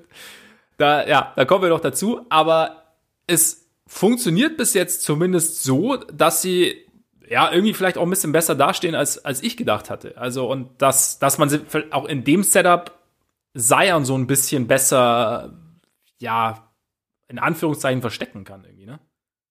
Ja, ja, ich, ich, ich finde Zion irgendwie defensiv echt kompliziert, weil man teilweise hat man schon das Gefühl, so in dem Kontext ergibt Sinn, also weil du halt, wenn der nah am Korb ist, kannst du halt seine, seine krassen Sprungfähigkeiten und so ja sehr nutzen, aber das ist irgendwie so eine Seite der Medaille und wie oft er gleichzeitig das auch verpennt oder einfach dann nur mhm. mit, ähm, mit halbem Einsatz dann nochmal rausrennt für so ein Closeout. Das finde ich teilweise schon auch ein bisschen krass. Und ich meine, dass, also zu einem gewissen Anteil ist es vielleicht okay, weil man halt sagt, so, wir priorisieren die eigene Zone. Aber gewisse Teile fehlen da bei ihm auch einfach. Und manchmal, ja, manchmal wirkt er, finde ich, auch selbst in diesem, in diesem Scheme, was jetzt eigentlich ja wahrscheinlich nicht, nicht unbedingt das Komplizierteste ist, wirkt er trotzdem verloren. Und das macht mich manchmal so ein bisschen wahnsinnig, weil er mir immer so als überragender Verteidiger angekündigt wurde, als er noch am, am College war und man halt immer dachte, Stimmt, der kommt ja. jetzt rein. Und er wirkt halt oft, äh, oft wirklich sehr chaotisch defensiv, finde ich. Und auch teilweise ja, desinteressiert. Ja, ja, da frage ich mich dann, ist es, ist es eine Kopfsache oder ist es eine Verstehenssache? Also weißt oder eine, eine mhm. da, Kopf und Verstehen. Das, hm? Kopf und Verstehen sind ja jetzt eigentlich nicht unbedingt Gegensätze. Ja, das ist mir, ich, ich, ich habe gehofft, dass du einfach drüber hinwegsiehst. Tut mir leid. Äh, Einstellung oder Verstehen. Ja, okay. Ja. So, ich weiß es, also da, da bin ich, das, das wird jetzt halt interessant, glaube ich, im, sein zu beobachten, wie sich das entwickelt im Laufe der Saison, weil wenn wird es irgendwann besser, tendiert es dann eher Richtung Verstehen, wird es irgendwie nicht besser oder wird es halt nur in gewissen Spielen besser, weiß ich nicht. Ich meine, ich bin, ich kann Zion sowieso für mich nur jetzt weniger verorten, als ich es am Anfang konnte, als er in die Liga kam. Weil ich ihn irgendwie auch, also defensiv ja, aber ich auch offensiv habe ich irgendwie meine Fragezeichen, einfach weil, und da sind wir dann vielleicht auch irgendwann wieder bei dem Simmons-Phänomen, aber ich frage mich halt, ich sehe es schon immer öfter, dass sich Teams so ein bisschen drauf einstellen, auf seine Dynamik einstellen, den Weg wenn er den Ball hat, den Weg zum Korb besser zumachen. Damit hat er immer mehr, äh, bekommt vielleicht ein bisschen mehr Kontakt ab, hat aber hat irgendwie schwierigere Abschlüsse, kann dann nicht ganz so frei abschließen. Seine Dynamik bleibt und ist natürlich immer noch, also überraschend, so wenn sich dieser Brummer in Bewegung setzt und sein, sein die diese Sprungdynamik, die er noch hat, auch. Aber ich kann für mich, tue ich mich gerade schwer, ihn dann so sein Ceiling einzuschätzen irgendwo. Weil ich glaube, dass das momentan, also ich habe, oder ich, ich habe auch nicht jedes Pelican-Spiel gesehen, aber ich habe so das Gefühl, also er, er scoret, er kommt zu seinen Punkten einfach aufgrund seiner, seiner Qualitäten, aber ich habe so den Eindruck, dass gewiss, dass Teams schon mehr Möglichkeiten haben, sich auf ihn einzustellen und ihn so ein bisschen einzubremsen. Und dann, klar, ich meine, er ist jetzt im zweiten Jahr, erste Jahr halb, halb, äh, halb halbe Saison verletzt gewesen. Da kann, kann sich noch was, kann sich noch was tun. Aber irgendwo ja, ich weiß nicht, der beste Spieler der, der Pelicans offensiv ist für mich momentan Ingram. Ja, ja, klar. wahrscheinlich nicht, nicht alleine, aber bei Zion, wie gesagt, ich, ich weiß nicht, mir fehlt so ein bisschen noch, noch der Plan B auch bei ihm. Ja, und also ich da, das sind einerseits, glaube ich, Themen bei Zion selbst und andererseits, ich meine, du hast es mit, mit Simmons eigentlich schon insofern auch das richtige Stichwort geliefert.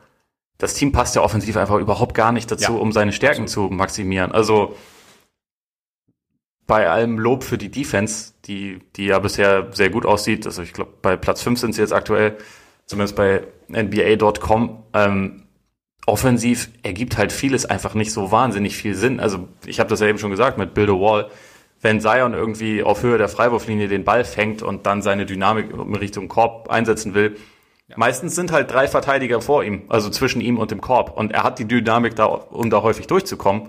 Äh, und ich glaube, also was halt, was man her hervorheben muss, wenn er tief den Ball fängt, dann ist es verloren. Also dann macht er die Punkte, einfach weil mhm. es, es gibt nichts, was man da gegen ihn machen kann. Aber dieses Setup, dass du da dann halt mit Adams einen Non-Shooter hast, mit Bledsoe einen, den man nicht respektieren muss, ähm, mit Ball einen, den man mittlerweile allein schon wegen Volumen schon irgendwie respektieren muss, aber der jetzt auch kein, kein elitär, elitärer Shooter ist oder irgendwas.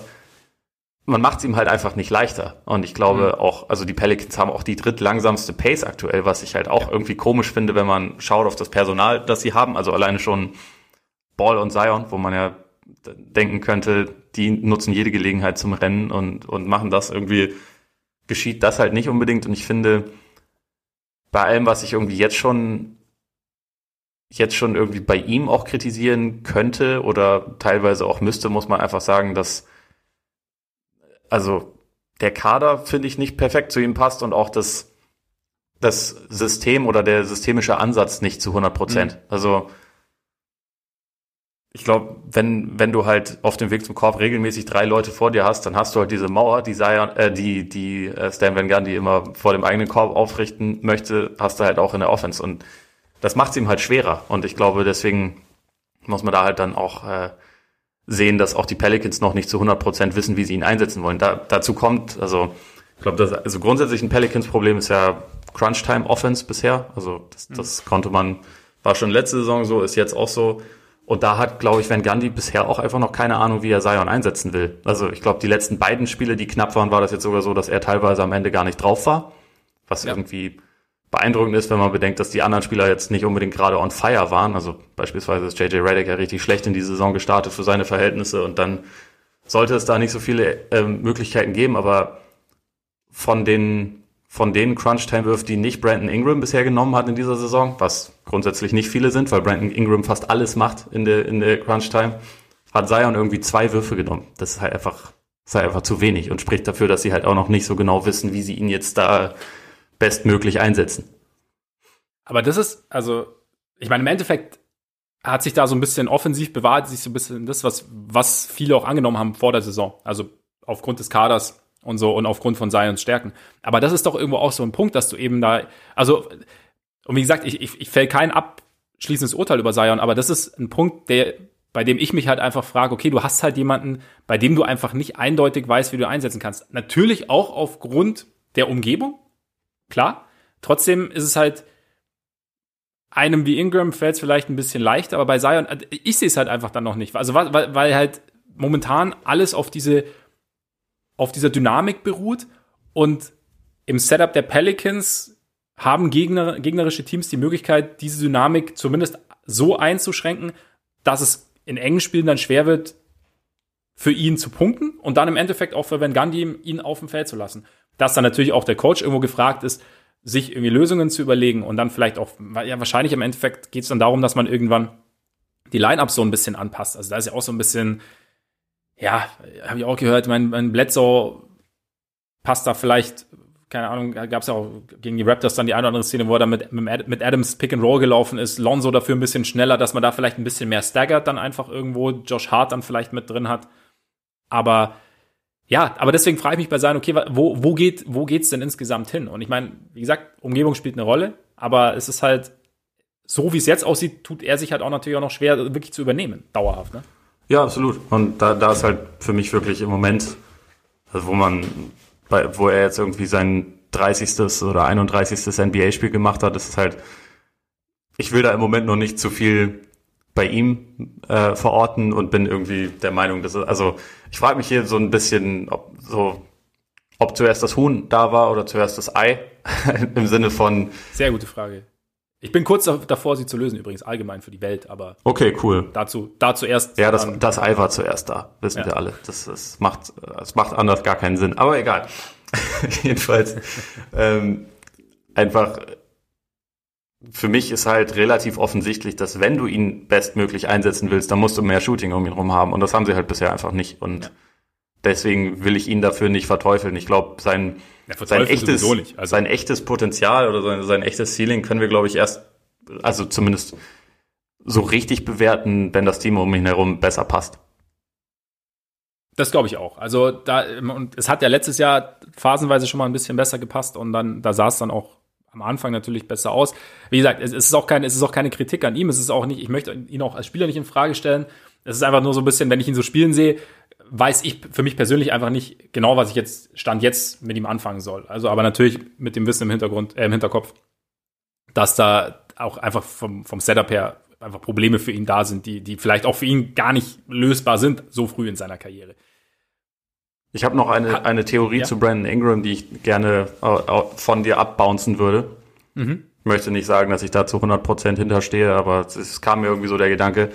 Ist Brandon Ingram momentan einer der besten Spieler, äh, der besten Dreiviertelspieler der Liga? Bis ins letzte Viertel meinst du rein? Ja. Also was, was, was ich finde, wenn man ihn sich so anschaut, dass seine Offense sehr, sehr vielseitig geworden ist. Also dass, dass er eben, dass, dass er im Endeffekt übernehmen kann, wenn er möchte. Und dass man tendenziell, wenn er Richtung Brett geht, wenn er zum, zum Wurf hochgeht, eher davon aus, oder ich zumindest davon ausgehe, dass da, dass da was bei rumkommen kann. Und einer der besten, keine Ahnung. Also er, er gehört wahrscheinlich schon zu den besseren Scorern momentan, würde ich jetzt sagen. Also ich, ich würde da, ich glaube, der wichtigere Teil an der an der Theorie ist, dass er im vierten Viertel halt nicht mehr zu den besten Spielern gehört. Also so meine ich das, weil also im Moment sein ja. sein ich finde sein sein Paket ist krass vielseitig, sein Passspiel ist ist besser geworden, seine seine Wurfauswahl gefällt mir über drei Viertel gut, ne? Und ich weiß nicht, ob also auch hier bin ich mir nicht ganz sicher, ob das einfach das äh, systeminhärente Problem ist, aber ja. in der Crunch Time ja. finde ich ihn halt teilweise sehr sehr sehr schlecht und das äh, widerspricht so ein bisschen dem anderen. Also weil ich ihn halt, wie gesagt, vorher über den Großteil der Spielzeit sehr, sehr gut finde, aber also entweder er muss zu viel machen oder er macht einfach zu viel am Ende von Spielen. Also ich, ich habe eine, eine Statistik gefunden, die ich relativ geil fand. Also in, in Klatsch-Situationen, also definiert über äh, Punktedifferenz innerhalb von fünf Punkten in, innerhalb der letzten fünf Minuten, haben die Pelicans bisher 25 Field Goals in dieser Saison genommen. Ingram hat davon 16 genommen. Und ich glaube, von den also Freiwürfe kamen auch noch dazu, das hatte ich mir jetzt nicht mehr mit aufgeschrieben, aber er hatte irgendwie zehn genommen und das, der Rest des Teams irgendwie vier oder so. Also er macht da quasi fast alles. Und dieses variable, ich spiele dann auch nochmal den Pass oder ich, äh, ich äh, suche, welchen Wurf ich nehmen kann und mache das irgendwie alles überlegt. Das fliegt so ein bisschen aus dem Fenster. Also er hat von diesen 16 auch nur vier getroffen und äh, es wirkt halt dann, finde ich, auf einmal extrem eindimensional. Und ich weiß nicht, ob, ob das auch da daran liegt, dass man halt irgendwie vielleicht ein bisschen, bisschen noch rausfinden muss, was eigentlich die anderen Möglichkeiten um ihn herum sind. Aber bisher ist es halt auf jeden Fall nicht geschehen. Und dadurch, ich meine, letzte Saison waren die Pelicans schon ein sehr schlechtes Team in, in engen Spielen. Und also auch ich habe jetzt noch nicht jedes Spiel von ihnen gesehen, aber die, die ich gesehen habe, die waren immer so, sie waren eigentlich über drei Viertel ziemlich gut und dann ist es irgendwann so ein bisschen bisschen dahin gesiegt. Also jetzt gerade das gestrige Spiel gegen die Pacers war ja das beste Beispiel, wo sie halt ja, ja, klar. Ja. im vierten Viertel noch mit, ich glaube, zehn oder zwölf sogar geführt haben und äh, eine Minute vor Schluss nicht mal noch mit sechs.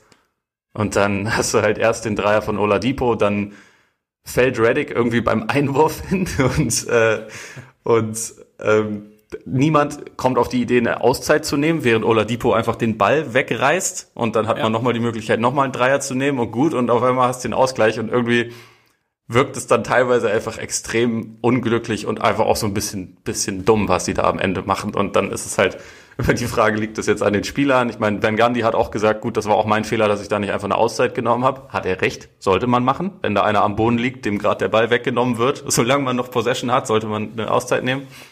Dann gewinnt man das Spiel vielleicht und dann sehe ich es vielleicht auch positiver. Aber ich fand es schon eklatant, wie man den Sieg so wegwerfen kann, wie das die Pelicans gemacht haben. Und das war halt so ein Phänomen, was die letzte Saison einfach auch schon hatten. Gut, ich meine, in dem Spiel, das war natürlich irgendwie auch ein Extremfall. Also so, so passiert es wahrscheinlich in 50 Fällen einmal.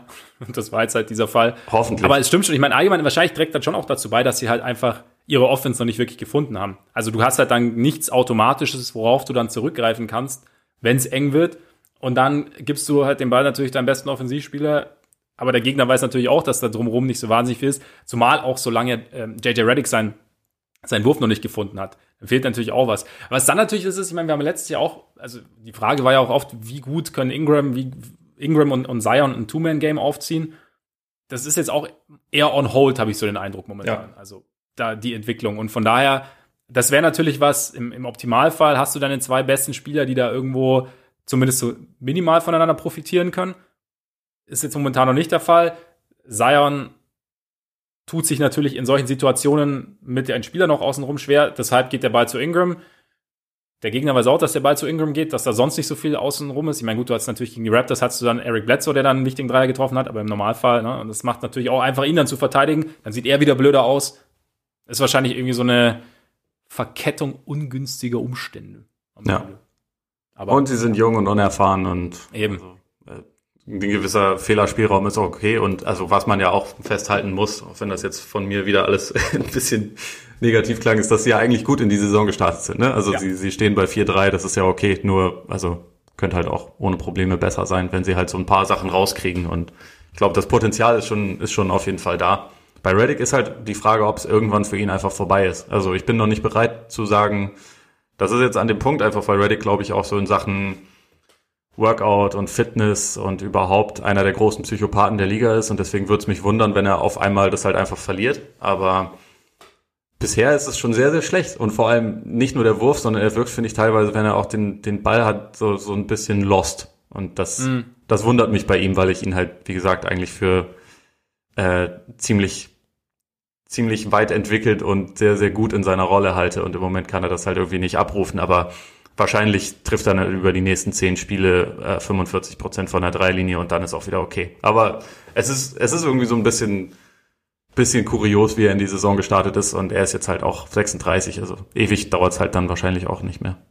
Nee, und vielleicht, aber vielleicht sind es auch dann die Umstände deshalb einfach. Also, dass du, ja, kurze Offseason, diese Bubble irgendwie komisch und so sein, sein Rhythmus ist irgendwie durcheinander. Vielleicht dauert es dann einfach noch ein bisschen, bis er, bis er reinkommt und dann irgendwie seinen Rhythmus findet. Weil ich meine, das letzte, klar, ich meine, Wurf ist auch natürlich viel Fitness. Wenn, wenn du platt bist, dann fehlt, fehlt dir auch ein bisschen Lift beim Wurf und so. Ja, aber trotzdem würde ich sagen, würde ich immer davon ausgehen, dass, dass er seinen Wurf, dass das das Letzte ist, was er sozusagen verliert. Und von daher beobachten wir das mal weiter. Sonst noch irgendwas zu den Pelicans, was dir aufgefallen wäre, oder willst du direkt schon zu Hans Mauer? Ähm, ich verstehe nicht, warum sie zwei traditionelle Center haben. Also Adams mit viel Geld verlängert und dann auch noch Jackson Hayes irgendwie dahinter. Aber ich glaube, das, das werden wir jetzt auch nicht lösen können.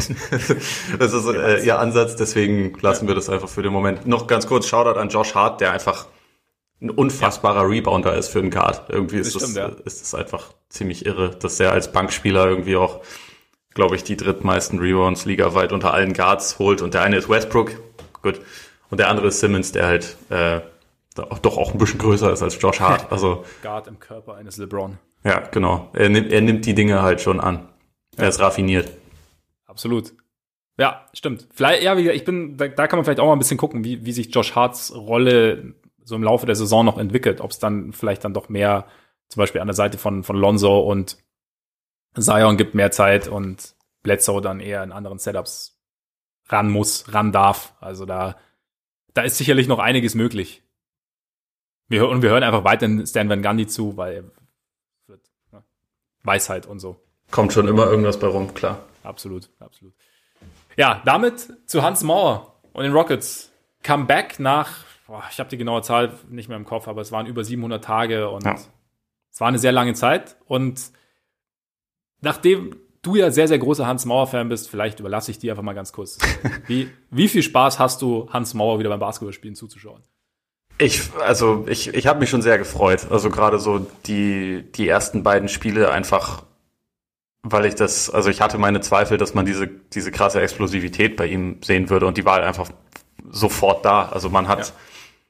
Man hat natürlich gewisse Timing-Aspekte und so, die noch nicht da sind. Das war ja auch zu erwarten und sein, sein Wurf ist äh, zumindest von der Dreilinie bisher nicht gut, aber einfach diese, diese Explosion, wie er halt im Alleingang Transition Offense machen kann, also wie er halt einfach einmal über das ganze Feld rennen kann und dabei vier Leute, die auch im Vollsprint sind, überholt. Das ist irgendwie, das ist schon krass und also, dass dieser, dass dieser krasse Vorteil immer noch da ist, das, das äh, fand ich sehr schön zu sehen. Ich, weil ich finde einfach so ein Hans Mauer ist kein perfekter Spieler, aber er ist einer der spektakulärsten, die es so in der Liga gibt, wenn, wenn man so sieht, so es sind ein oder zwei Leute vor ihm und er muss irgendwie zum Korb kommen. Dann, und da, da ist er einfach immer noch extrem gut drin. Und das, das finde ich, finde ich sehr schön zu sehen. Ist halt auch lustig in diesem Rockets-Kontext, wo man halt sieht, dass die meisten äh, noch nicht zusammengespielt haben oder beim Training Camp ja. nicht dabei waren oder, oder keine Ahnung, im Stripclub gedoubled, äh, gedaddelt haben und in der Zwischenzeit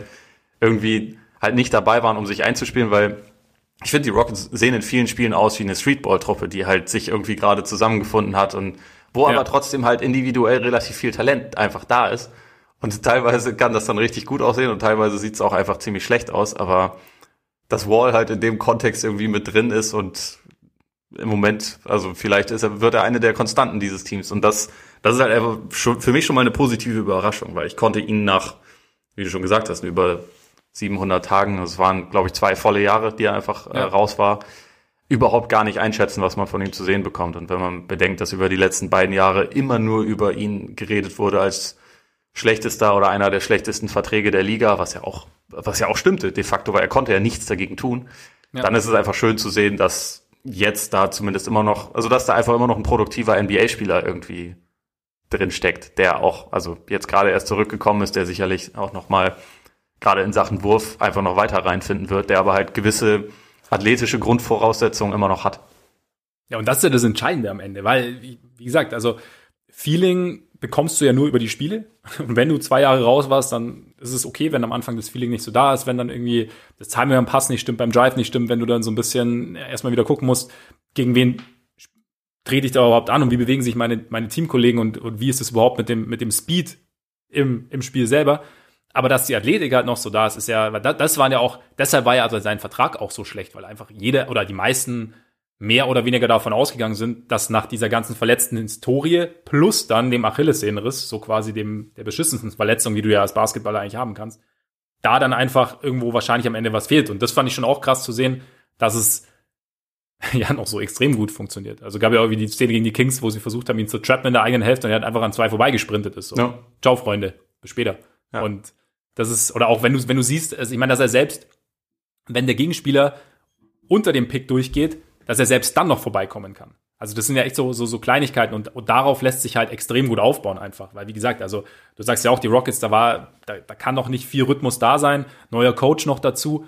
Da, da kann sich, glaube ich, auch im Jahre, im Lauf des Jahres dann einfach noch was entwickeln daraus. Zumal ja auch ich gelesen habe, dass Steven Silas ja eher einen, zwar einen sehr, sehr bewegungsintensiven, aber einfacheren Ansatz verfolgt also vielleicht, ähm, glaube ich, könnte, könnte Wall da ganz, ganz gut reinpassen. Und vielleicht ist halt auch, ich meine, in Washington war er ja eigentlich immer irgendwo angeschlagen. Also war immer so, da hat ein bisschen gezwickt, dann da Knieverletzung gehabt, zurückgekommen. Dann, und jetzt, ich meine, zwar scheiße, zwei Jahre raus zu sein, aber er hat sich halt auch auskuriert, ne? Kann natürlich ja. auch so ein bisschen sich positiv auswirken, so auf die Gesamtkonstitution. Ja, vielleicht. Also, äh, das stimmt schon, es hat ihn irgendwie immer begleitet. Es wäre halt lustig, wenn er jetzt irgendwie so zwei richtig krasse Scheißverletzungen hatte und jetzt auf einmal ist das dann weg. Deswegen, ja. also keine Ahnung, ob das so funktionieren kann, aber also vielleicht war es auch einfach die nötige Zeit, um mal alles zu stabilisieren. Weiß ich gar nicht. Ja. Also ist natürlich möglich. Und das wäre ich mein, innerhalb dieses komischen Teams irgendwie äh, doch cool, also wo irgendwie alles so negativ war vor der Saison ähm, und auch jetzt alles irgendwie halt immer noch weird ist, weil einfach diese Harden-Situation ja nach wie vor ungelöst ist, äh, wäre es cool, wenn halt so jemand wie er dann einfach das schafft, darin, in diesem Kontext irgendwie so, so ein erfolgreiches Comeback zu geben. Absolut, absolut. Also würde mich auf jeden Fall auch freuen. Sieht bis jetzt ganz gut aus. Ich meine, die Rockets einzuschätzen, finde ich, wie du sagst, aufgrund der Situation einfach schwierig, weil ja, mit Harden zusammen hat er auch noch nicht so wahnsinnig viel gespielt. Ob Harden bleibt, weiß man nicht.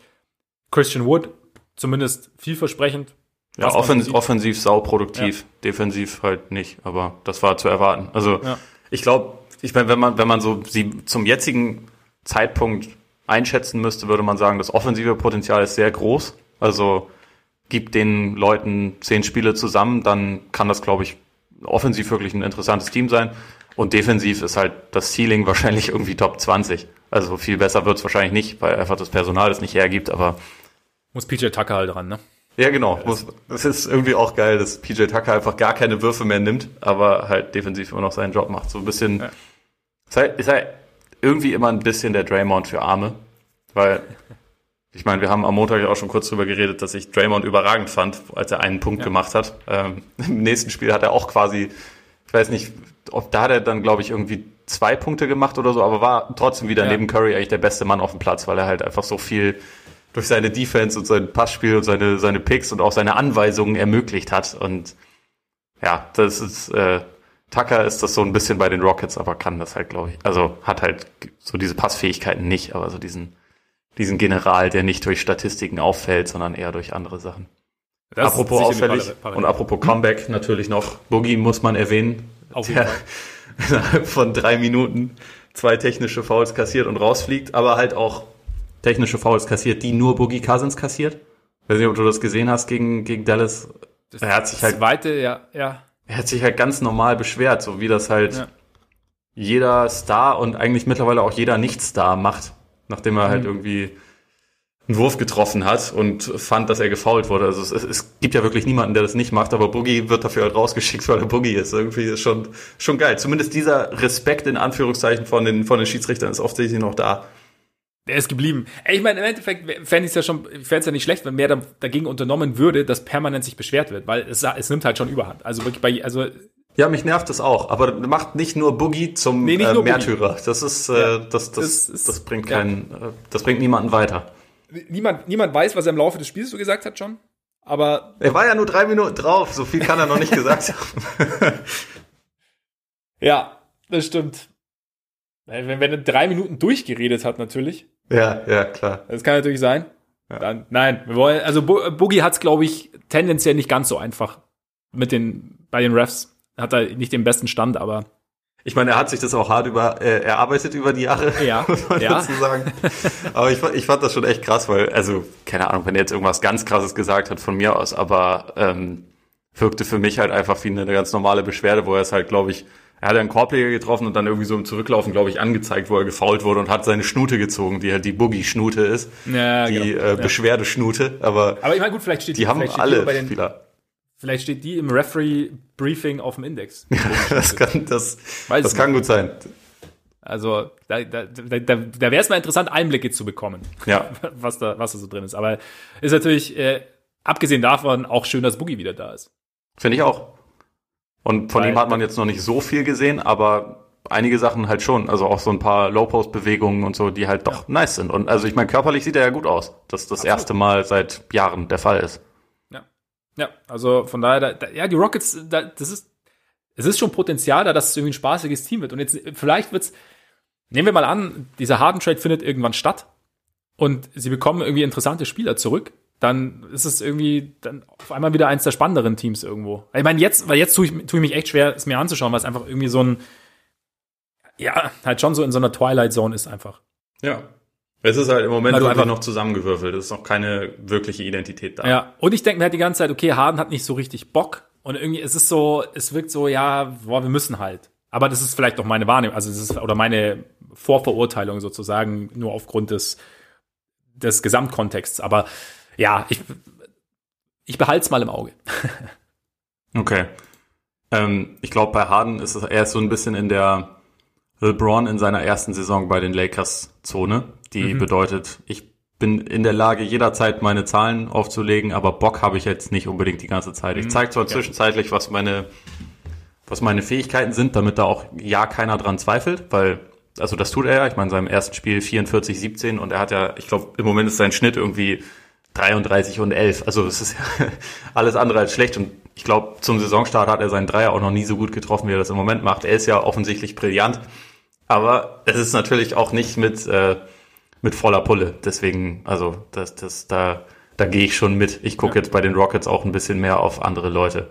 Was ich ganz, also das Einzige, was ich irgendwie da, auch was Silas angeht, noch ganz interessant finde, ist, dass es halt viel weniger Isolationen sind. Sie sind zwar ein Teil der Offense, aber mhm. es ist halt insgesamt viel weniger. Und ich denke mal, wenn Harden dann irgendwann nicht mehr da ist, dann wird das halt wahrscheinlich sich noch mehr in die Richtung entwickeln. Auch das hat Potenzial. Ja. Und jetzt habe ich noch zwei Quick-Hitter für dich, weil wir sind wahrscheinlich durch mit, äh, ja. mit den Raketen für den Moment. Aber ich habe noch zwei Fragen, die du, die du kurz beantworten kannst. Schieß los. Erste, wie findest du es, wenn Väter von Spielern über Twitter von Teams fordern, dass sie ihre, also dass sie den Sohn traden sollen? Absolut legitim. Weil okay. nur, nur, nur Daddy kann einschätzen, wie es laufen soll. Ja, also äh, für alle, die es nicht mitbekommen, wir reden über Marvin Bagley, dessen Vater das äh, von den von den Kings gefordert hat, woraufhin äh, die Aaron Fox dann irgendwie kommentiert hat, dass das äh, dass Motherfuckers nur mal talken, talken werden, ja. was ich auch gut finde. Und ich habe in dem Zug rausgefunden, dass der Vater von Aaron Fox heißt Aaron Fox. Was ich auch ziemlich geil finde. ich, ich will ja, das gar nicht weiter hab mich auch sehr darüber gefreut, dass ich die Aber es ist einfach lustig. Ja. Ähm, weil das die heißt ja dann von Aaron Fox. Ja. Ne? Und also das ist einfach, also, finde ich einfach gut. ich glaube, weiter möchte ich das gar nicht aufdröseln. Bagley macht mich irgendwie ein bisschen traurig, wenn ich ihn aktuell spielen sehe. Vielleicht braucht er einen Szenenwechsel, er wäre nicht der Erste, äh, dem das so geht mit den Kings, aber irgendwie alles eine unglückliche Geschichte. Absolut. Anderes Thema, wie findest du es, dass äh, Shaq es noch für nötig hält, sich irgendwie bei auf Social Media oder so über aktuelle Center zu beschweren und immer wieder zu betonen, dass er in der heutigen Zeit viel, viel besser wäre und jedes direkte Duell mit 40-20 für sich entscheiden würde? Ja, also ehrlich gesagt, also was ja auch in Richtung Rudi Gobert ging, das ging mir echt auf den Sack, weil ich mir irgendwie, ich finde so, also wo, woher kommt es, warum und hat es jetzt Gobert wirklich verdient? Hat Gobert so eine Riesenklappe, dass er und, und pöbelt gegen die alte Generation, dass jetzt von der alten Generation äh, der, der Schwinger zurückkommen muss? Und äh, ich meine, mal abgesehen davon, dass ich dieses ich hätte damals da, ich hätte jetzt das oder der hätte oder äh, ja, keine Ahnung, wenn, wenn ich in 80er Jahren in der NBA gespielt hätte, hätte ich auch 50 Punkte aufgelegt und jetzt beweist mir das Gegenteil. Also keine ja, Ahnung. Probleme. Weißt du? Ich meine, du hättest ja spielen können. Du warst ja zu dem Zeitpunkt schon schon alt genug, ich, um dich zu schon, qualifizieren. Ich war ja schon 34, also von daher. Eben. Eben. Aber nee, weißt du, was ich meine? Es ist halt, es ist, ich find's, ich find's total albern und ich find's auch einfach, ich find's einfach nicht gerecht, weil das irgendwie so ein Spieler dann in so einen, auf einmal in so einen Fokus rückt, der überhaupt nicht, für den er überhaupt nichts kann, sozusagen, und der ihn einfach auch so in, eine unangenehme Situation bringt, weil ich in, in dem Moment, also gut, klar, Gobert kann einfach nicht drauf reagieren. Ich finde sowieso, ich finde, er hat genau richtig ich, reagiert. Genau. Er hat gesagt, ja. gibt keinen Beef und also keine Ahnung, deine gesagt, Meinung. Er hat dann auch gesagt, er würde so und so enden und, und Robert hat auch dann irgendwie das kommentiert mit, ähm, also bei Instagram, glaube ich, war es dann. So, hm. ja, don't know about that oder irgendwie sowas. Oder we'll, we'll never find out oder irgendwie so. Also hat einfach einen Satz und damit war es eigentlich erledigt. Ja, warum Shaq das macht, keine Ahnung. Also, ich meine, ich mein, jetzt war der Anlass ja wahrscheinlich, dass Gobert den fettesten Center-Vertrag unterschrieben hat, den es je gab, oder? Also. Ja, genau, genau, stimmt. So ging's. Ja, und, ja, mein Gott. Er hat ihn unterschrieben. Es ist halt Wumpe. Also ich meine, jeder, der Salary Cap irgendwie ein bisschen versteht, weiß ja, dass es sich halt irgendwie weiterentwickelt ja. und dass deswegen die Bedingungen jetzt anders sind. Deswegen hat Shaq ja auch das Milliardenfache von dem verdient, was Wild verdient hat. Also ja. das ist halt irgendwie die natürliche Progression und also es kann einen nerven, aber also mich wundert das manchmal, weil es so ein bisschen wirkt, als wäre sich Shaq irgendwie mit seiner eigenen Legacy, um dieses große Wort noch einmal anzusprechen, irgendwie nicht so ganz, als wäre er sich damit nicht so ganz sicher oder wird, also ich meine, jeder feiert ja Shaq. Also ich finde Shaq immer noch geil, finde auch seine Sprüche geil. Also den fand ich jetzt ziemlich dumm, aber ansonsten so ja, den als Typen fand ich immer cool und ich glaube als Spieler, ich glaube jeder, der diese Nullerjahre gesehen hat, weiß ja, dass Shaq an seinem also in seiner Bestform war der beste Spieler der Liga und einer der dominantesten, die es jemals gegeben hat. Ja. Also das bestreitet ja eigentlich keiner. Und ich glaube, es macht auch Umso niemand das unnötiger. Argument, dass, dass Rudi Gobert jetzt ein dominanterer Spieler ist, als Shaq das zu seiner Zeit war. Und Ich glaube, also das ist ja seit Jahren so, dass er sich halt gerne über die aktuellen Center beschwert. Ja. Wo ich das verstehen kann, war Dwight, also weil die beiden noch gegeneinander gespielt haben und weil Dwight seinen Spitznamen geklaut hat und seine diese ganze Masche mit dem, Ja, mit ja. dem Superman-Quatsch und so. Das, da ist es ja verständlich, dass man da vielleicht ein bisschen anderes Auge drauf hat, aber dass er das halt mit allen anderen jetzt auch irgendwie immer noch machen muss, irgendwann, irgendwann reicht's auch, habe ich immer den Eindruck. Ja, finde ich auch. Also ich finde es irgendwie, wie gesagt, unnötig, weil, weil ja die, An die Anerkennung für ihn auch da ist. Selbst wenn sie jetzt nicht da wäre, müsste es müsste sich da jetzt nicht, müsste es nicht an anderen festmachen, die damit im Endeffekt da gar nichts zu tun haben. Also Gobert hat mit Shaq einfach nichts zu tun. Also abgesehen davon, dass sie beide groß sind und dieselbe Position spielen, beziehungsweise gespielt haben. Also da ist irgendwo, sonst gibt's keine Schnittmenge. Und ja. Mal schauen, wer der nächste ist. Ich, glaub, Ja. ich hoffe, äh, Wendell Carter hat sich schon die, richtigen, die richtige Antwort zurechtgelegt. Der ist wahrscheinlich zu klein, oder? Aber Wiseman wird's dann vielleicht sein. Wiseman, stimmt. Stimmt. Oder Daniel Gafford. Ja, das, das äh, kann natürlich auch gut sein. Taco Fall. Ja, genau, genau, ja. Auch möglich, auch möglich. Würden Sie sich in Tampa freuen? Ja, absolut. Damit könnten wir es eigentlich belassen für heute, oder? Ja, Dabei, das waren, meine, das waren die einzigen Quick-Hitter, die ich noch hatte. Aber es waren sehr gute Quick-Hitter. Es war, war, war ein gelungener Abschluss. Und sind, deshalb halt, sind halt wichtige Diskussionsthemen aktuell. Ne? sind äh, die wichtigsten eigentlich. Wir hätten sie eigentlich hätten diese an den Anfang packen sollen. Nicht, dass Ja. sie jetzt in, Nicht, nicht den Larry Bird Allen Iverson Award, meinst du? ja, wobei der, der war schon ein sehr, sehr gediegener Auftakt, würde ich sagen. Ja. Von daher, Freunde, vielen, vielen Dank fürs Zuhören. Schön, dass ihr dabei wart. Schön, dass ihr regelmäßig dabei seid. Übrigens für alle, die neu dabei sind. Wir haben uns am Anfang nicht vorgestellt. Mein Name ist Max Marbeiter und mir gegenüber sitzt. Ole Freaks. Gut, haben wir das auch. Das finde ich aber irritierend, das jetzt erst zu machen. Also ich glaube, dann hätten wir es einfach verschweigen können, wer wir sind. Nee, wollte ich nicht. Weil, Okay. weiß ja, Chronistenpflicht und so. Ja, Okay. Und ein bisschen Irritation muss ja sein. Wissen wir nicht, wissen wir nicht erst seit Shaq oder Marvin Bagleys Vater. das ist richtig. Also- hast du recht. Von daher, in dem Sinne jetzt wieder zurück zum normalen Text, denn ihr könnt uns natürlich, falls ihr es noch nicht getan habt, abonnieren. Bei Apple Podcasts, wo ihr uns sehr, sehr gerne Rezension hinterlassen könnt, bei Spotify und bei dieser. Ihr könnt uns auch sehr gern folgen bei Facebook, bei Twitter, bei Instagram. Schreibt uns natürlich auch sehr, sehr gern an, wenn ihr Fragen habt, wenn ihr Anregungen habt, was auch immer euch so auf dem Herzen liegt. Und schaut gern bei Patreon vorbei, falls ihr es nicht schon getan habt. Und jetzt würde ich sagen, genießt euren Abend, euren Tag, euren Morgen und bis bald hoffentlich. Reingehauen. Reingehauen.